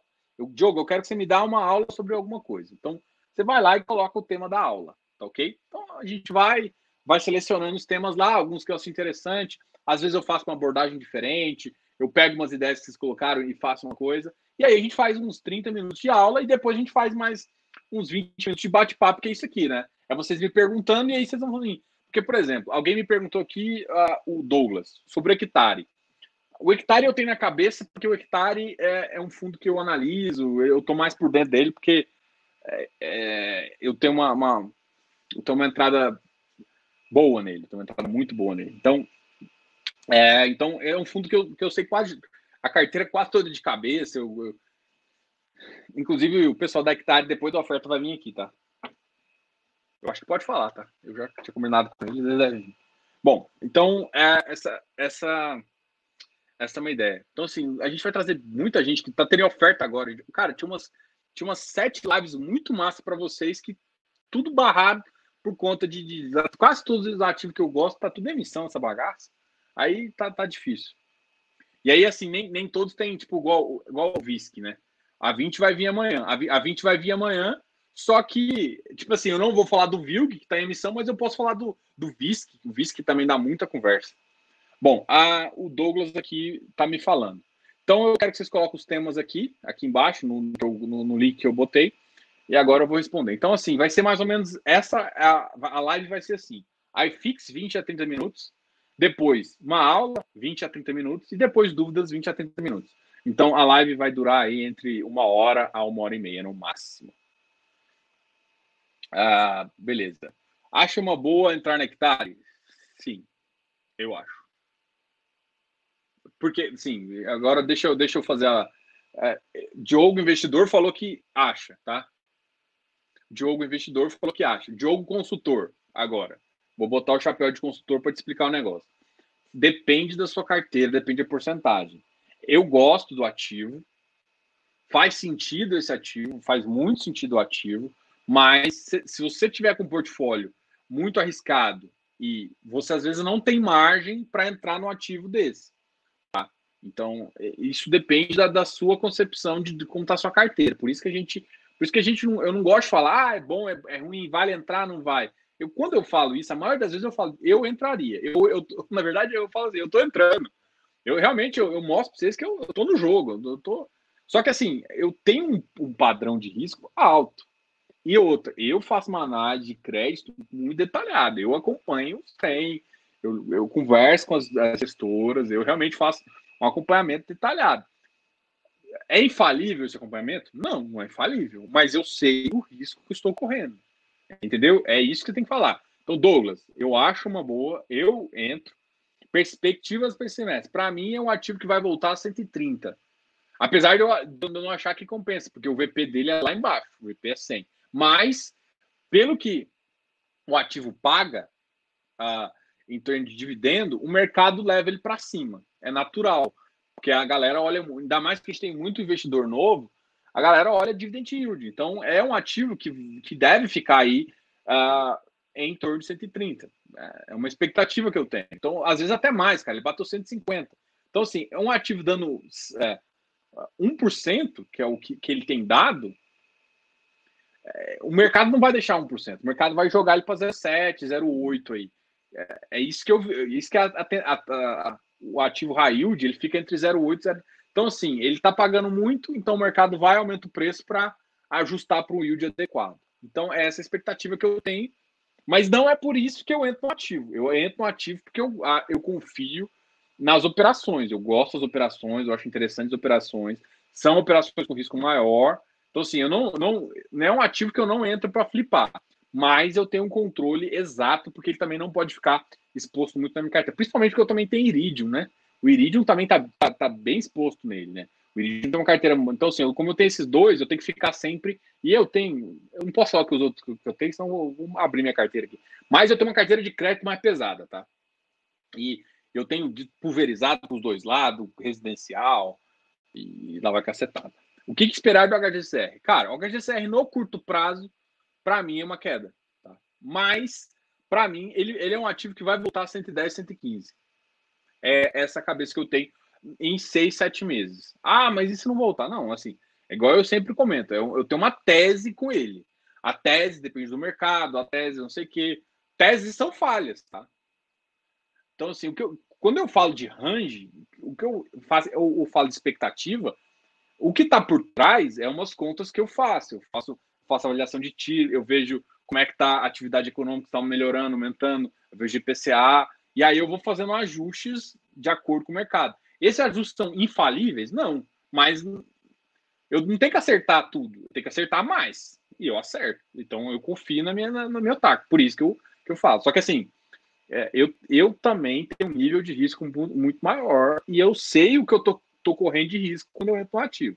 Então, a expectativa que eu tenho, só que assim, HGCR, KNCR, para mim eu não considero ativo de risco, tá? Então, assim, é um ativo e outra coisa aqui que eu faço que você tem que entender. Eu só entro no ativo se eu confio no ativo, se eu acho que o ativo é bom. Independente do preço dele, por exemplo. É claro, assim, eu paguei mais barato que o VP, que é o, que é o ideal de todo mundo, só que para tijolo está impossível. Mas no crédito não tinha, não, não tinha que estar tá tão abaixo, não, tá? Então, no crédito tinha que estar ali normal também. Então, beleza. É, o HGCR, para mim, cara, tem uma carteira muito sólida. Então, para mim, ele não é um ativo de risco. E está abaixo. E é um ativo que fica em num valor adequado. Então, para mim, ele é um buy. Ele é um, eu, eu entro nesse ativo, dadas as proporções. Quando cai um dividendozinho, às vezes eu entro nele. Então, essa é a minha tese em relação ao HGCR. Você disse que o RBRY a, aí é, é para qualificado. Aí fiquei na dúvida. O RBRY é para qualificado, mas a RBRR uh, entrou com um pedido para ele virar para investidor geral. Tá? É, ele, ele, ele é qualificado ainda, mas muito provavelmente em muito próximo mês aí ele já deve estar virando geral e aí vai ficar muito legal, tá? Mas ele ainda é qualificado, só que ele é CDI. Então ele assim, ele está prejudicado, o preço dele está sendo segurado porque tipo assim, você vai entrar num ativo agora que vai pagar pouco, a maioria das pessoas vai falar que não. Ok, só que, ou seja, o prêmio dele tá para mim maior do que um prêmio do outro. Então eu quero às vezes renda, então eu entro às vezes no ativo IGPM, o PCA para mim vai voltar um pouquinho antes. Então assim, eu vou me, montando minha carteira para eu uh, ter um certo ajuste de capital ali, mais esse negócio. É assim que eu penso. Então uh, eu, eu, fico controlando isso. Uh, beleza, beleza. Botei aqui, RBRY. É bom, é bom tempo de live. Valeu, Leandro. Uh, blá, blá, blá. Eu coloquei besteira aqui. Lucas falou. Já que falou dele, veja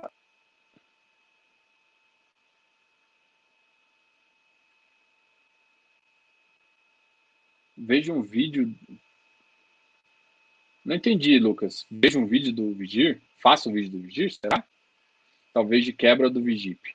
Ah, a, a, a Valor é uma que eu também estou querendo conversar, só que, cara, eu quero conversar com ele sobre os, o Vigip. A carteira do Vigip me interessa. Você quer que eu faça uma, uma carteira sobre o Vigip? Vou, vou, vou colocar isso na. Eu posso fazer na aula aqui, olhar algumas considerações que eu faço, que eu, que eu olho primeiro. Né? HGLG tá valendo a pena? Cara,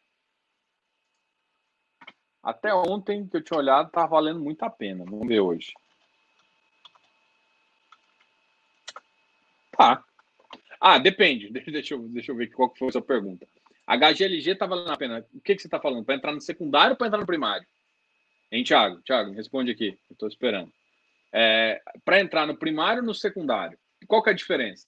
Você quer entrar na emissão a 155 ou você está falando em entrar ele na 169? Porque a 155, para mim, ó, entrar na emissão, para mim tá lindo. Tá, tá bom. O risco retorno tá lindo, paga um prêmio em relação à NTNB. O prêmio não é muito alto, mas por ser Credit Suisse e pelo histórico, eu, o prêmio é baixo, mas para mim vale a pena, porque tem outras coisas envolvidas aí. Então, eu tenho um risco, mais um, um ativo, aí ele paga para mim o prêmio, porque é, eu confio na Credit. Agora, no, no, secundário, você viu o vídeo que eu fiz sobre o, o HGLG? Eu vou botar ele aqui também, porque ficou um vídeo muito bom. Muito bom. Modéstia à parte. Deixa eu colocar ele aqui, porque quem não viu.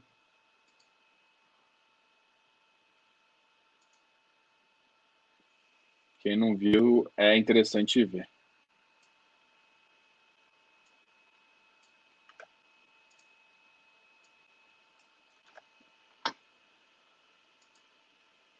Cadê vocês? Estão aqui. Tá aqui o link do HGLG. Eu fiz esse vídeo justamente para avaliar, para falar os riscos. E aqui, por que, que eu falei para você olhar aqui, Thiago? Não é para não te responder, não, tá? É porque nessa consideração eu não tô com a foto dele aqui. Ah, deixa eu abrir aqui, que eu consigo te mostrar pelo meu site. Vou até colocar o link também do site aqui, que fica mais fácil para te mostrar. Deixa eu puxar ele aqui para cá e mostrar para vocês. Ah, aqui você, tô achando. Deixa eu colocar esse cara aqui. Beleza, deixa eu me colocar aqui. Isso aqui é meu site, a maioria daí já, já conhece, deve estar tá já cadastrado. deixa eu aqui, ó, HGLG. Vamos entrar aqui nesse, nesse fórum aqui. Porque o que vocês estão entendendo é que eu sempre comento, eu faço vídeo e faço comentário do ativo. Eu faço comentário do ativo aqui no site. E aí, por que, que eu estou falando? Porque no vídeo eu fiz um comentário aqui. Cadê? Uai, uai, uai, uai, uai. Nossa, aí, ó. Esse negócio, quem, faz, quem sabe faz ao vivo, né? Porque, oh, meu Deus, a internet começa a ficar lenta.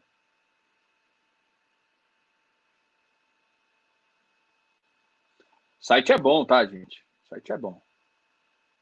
HGLG. Vamos aqui.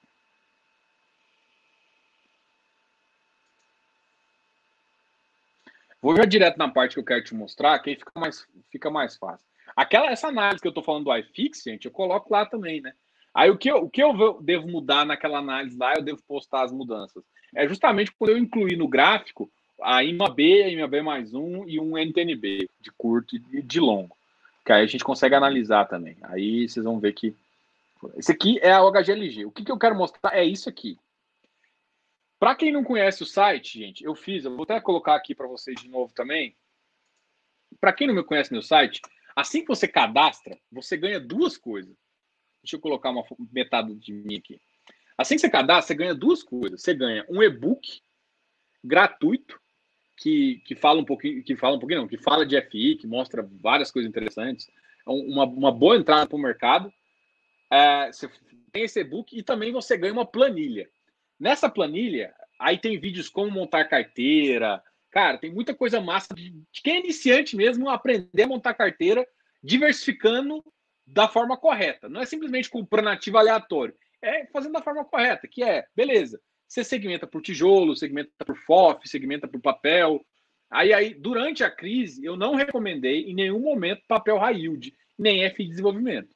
Por enquanto, eu ainda, para iniciante, eu mantenho essa recomendação, tá? Mas é claro que dependendo de você. E aí, beleza, eu, eu, a, nessa montagem de carteira, você fala tudo isso. E aí, nessa planilha, eu avancei Aí eu fiz um segundo nível, depois de montar a carteira, é você avaliar preço de ativo. Como é que eu avalio o preço de ativo? Eu comparo com, por exemplo, a NTNB. No caso aqui, a, a NTNB estava 3,5 a, a, a, o IPCA mais do Tesouro. Hoje pode estar até um pouco menos, eu nem vou calcular, mas só para te falar. Para mim, o spread aqui que eu considerava da, da NTNB estava em torno de 0,5. Então, o que, que eu tenho aqui? Vocês estão enxergando? Deixa eu aumentar de novo. Deixa eu aumentar. Bababá, bababá. Aqui.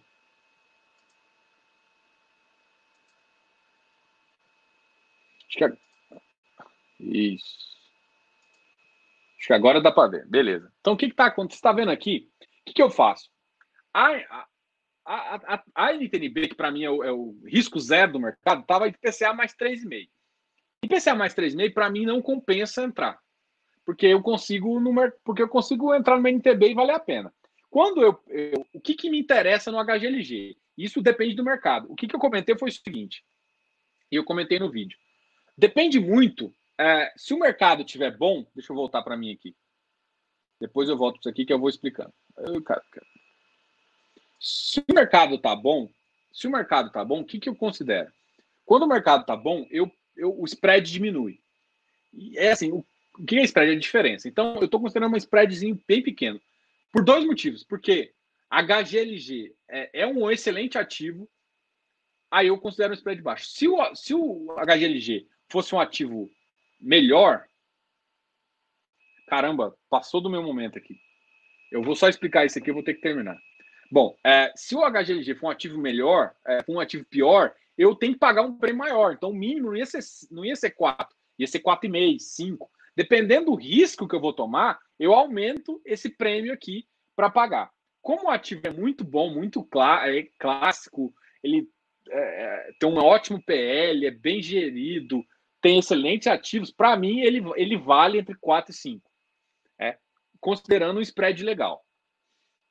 E aí, com esse rendimento, para eu receber esse dividend yield entre 6,05 e 0,7, esse dividend yield é é líquido, tá, gente? Eu estou analisando o dividend yield líquido.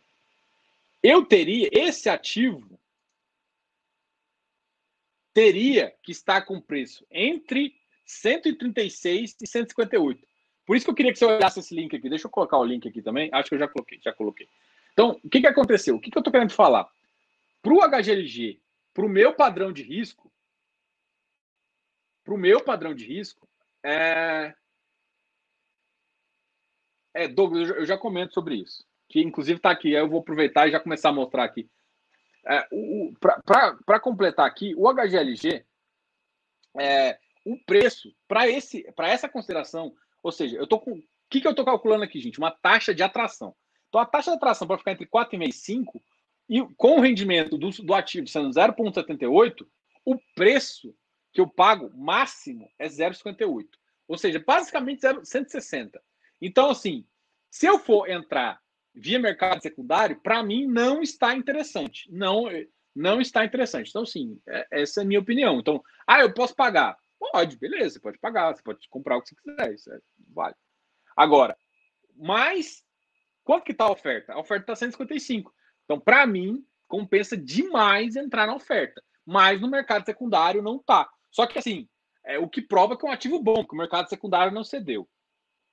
O Douglas comentou aqui sobre concentração do mesmo inquilino. Eu comentei isso nesse vídeo também. Deixa... Ah, aqui eu falei das dos ativos. Vamos ver concentração aqui. Eu coloquei, eu sei que eu coloquei isso aqui. Eu sempre coloco. Ah, a concentração, não. Eu gosto de concentração por receita, tá? Aqui, ó, concentração por receita. A concentração por receita está 33,8%. O que, o que foi o que o Douglas falou. Ah, é preocupante. Eu não gosto de ativo com mais de 30%. O IPCA que eu pego? Não, eu pego o IPCA do Tesouro. Ó. Eu pego isso aqui, ó. Eu só responder do Javon, gente. Eu pego esse IPCA aqui, ó. Ó, aqui, IPCA, eu pego não IPCA com os juros semestrais, porque dá uma distorcida no valor, eu pego esse IPCA aqui. Então, para mim, eu, eu, faria uma ponderada, porque assim, eu, minha, minha base é o IPCA de 10 anos, tá? Só que não mostra para você, porque mostra de 2026 a 2035. Então, na, ele estaria aqui fazendo uma. Na verdade, teria que fazer uma curva, tá, gente? Mas ele estaria em torno de 3,2, 3,1. Ou seja, agora a minha taxa de retração pode ter mudado. Porque eu, eu na época, quando eu fiz esse vídeo, é, a, a minha taxa estava 3,5. Agora, a taxa de 2035 está 3,78.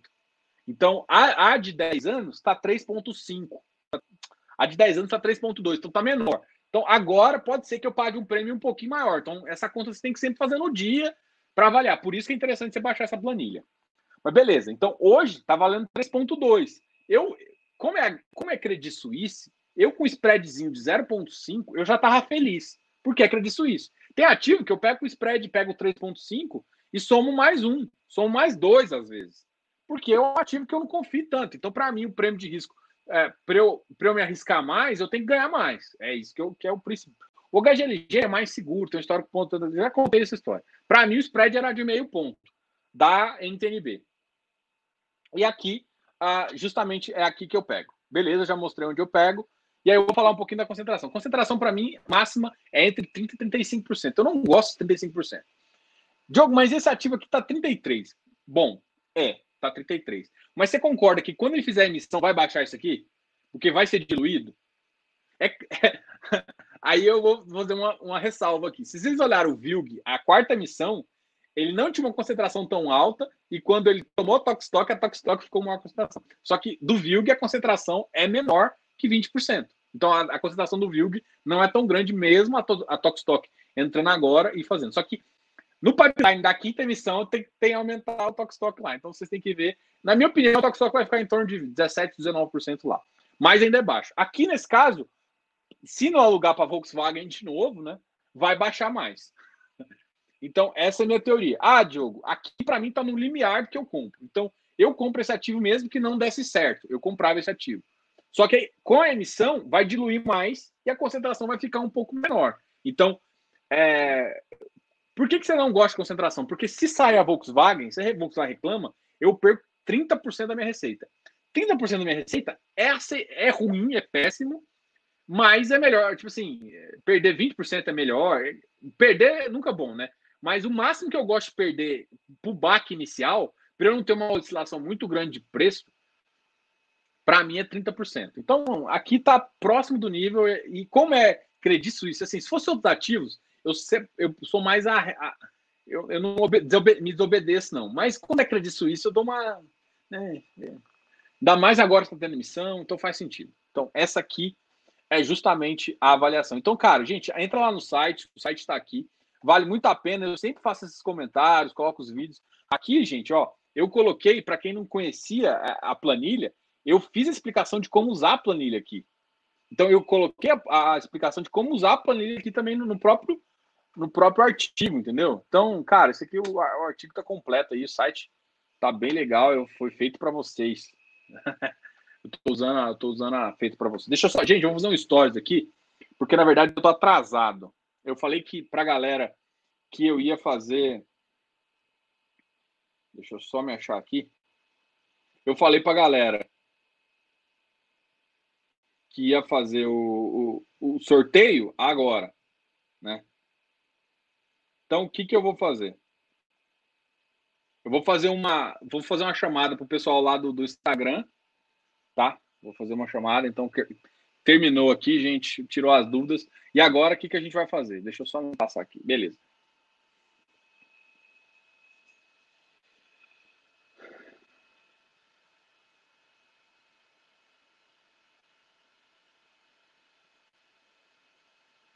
Pessoal, dá uma corrida agora pro YouTube para a gente fazer o sorteio, tá? vou fazer o sorteio ao vivo agora.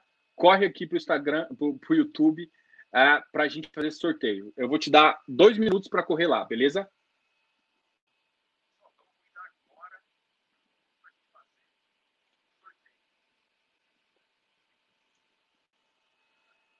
Então, beleza. É, obrigado, Éder. Obrigado a todo mundo aí. Quem quiser concorrer ao livro, fica aí. Eu vou até botar o sorteio agora. Deixa eu só ver um negócio aqui. Não tá.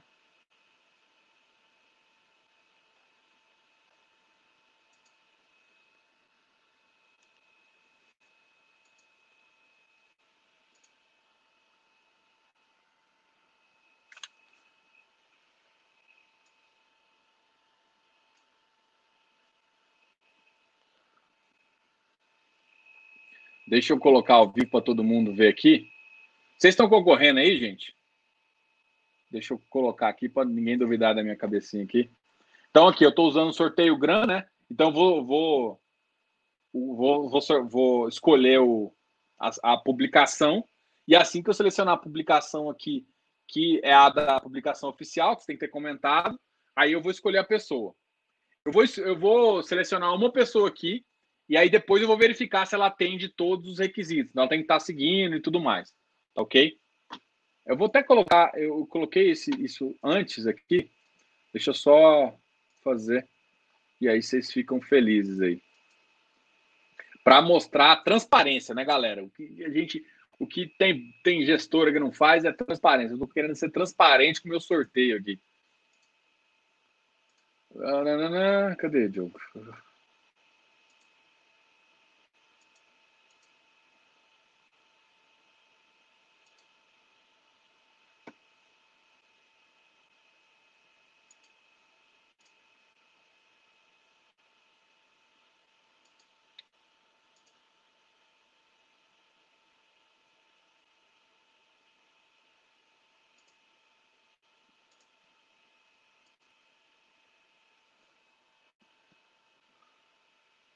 Gente, já deu tempo de todo mundo chegar aí. O pessoal do Instagram chegou aqui. Quem tá, quer, quer ver a, a, o sorteio ao vivo, eu vou depois fazer uma edição e postar. Só que eu só consigo fazer isso amanhã. Então, beleza. O sorteio é essa aqui, ó. Essa imagem aqui.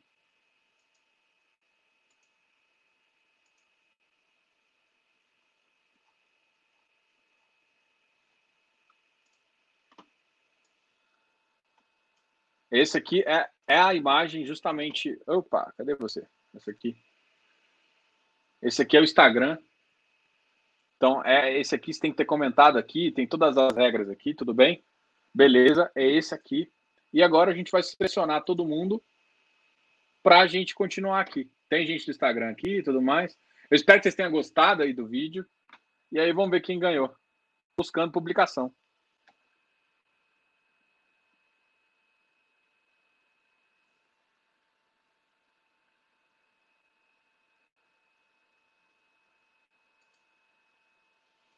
Ixi, um, dois, três. Vamos lá, vamos ver quem ganhou essa bagaça aí. Quem ganhou esse livro aqui, tá?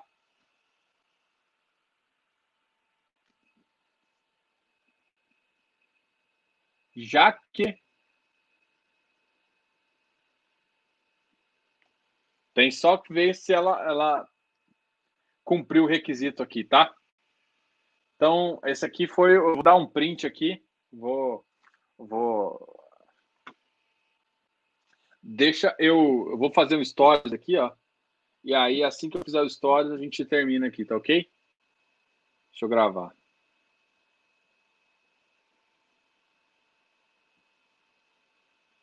Pessoal, esse aqui foi o ganhador do sorteio do livro, tá ok?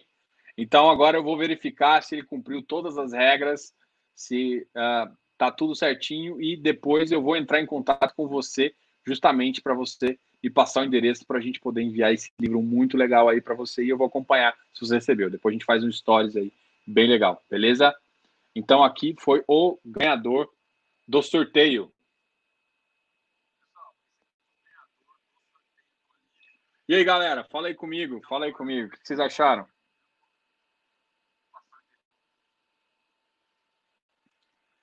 Qual, qual que é. Ah, falando agora de promessas aqui. Então, eu já, já terminei, fiz o sorteio, tá todo mundo feliz. Chuvinha caindo aqui. Então, o que, que vai acontecer na semana que vem? Então, semana que vem a gente vai fazer aquela história iFix, aula e dúvidas. As, a aula, eu vou gerar um PDF e vai usando um PDF maroto que eu vou colocar no meu Telegram. O Telegram também está aqui embaixo. A gente vai colocar, é, disponibilizar e ele vai estar com senha. A senha quem vai, só quem estiver acessando isso aqui que vai perceber, beleza? Gente, depois de uma hora e cinquenta de live, foi muito mais do que eu esperava. Atrasei 20 minutos, porque na minha, a minha cabeça era para fechar em nove e meia, mas passou. Fico muito feliz de, estar, de vocês estarem aqui comigo, compartilhando isso comigo. Grande abraço para vocês. E eu espero vocês na próxima quarta-feira. Esse aqui é toda quarta-feira, às 8 horas da noite, começa esse vídeo. Beleza? Fico feliz com vocês. Grande abraço. Canal F Fácil. Não se esqueça de se inscrever aqui embaixo e dar um like nesse vídeo. Cara, se não deu like, dá um like agora. Tô contando, hein? Deu like? Like?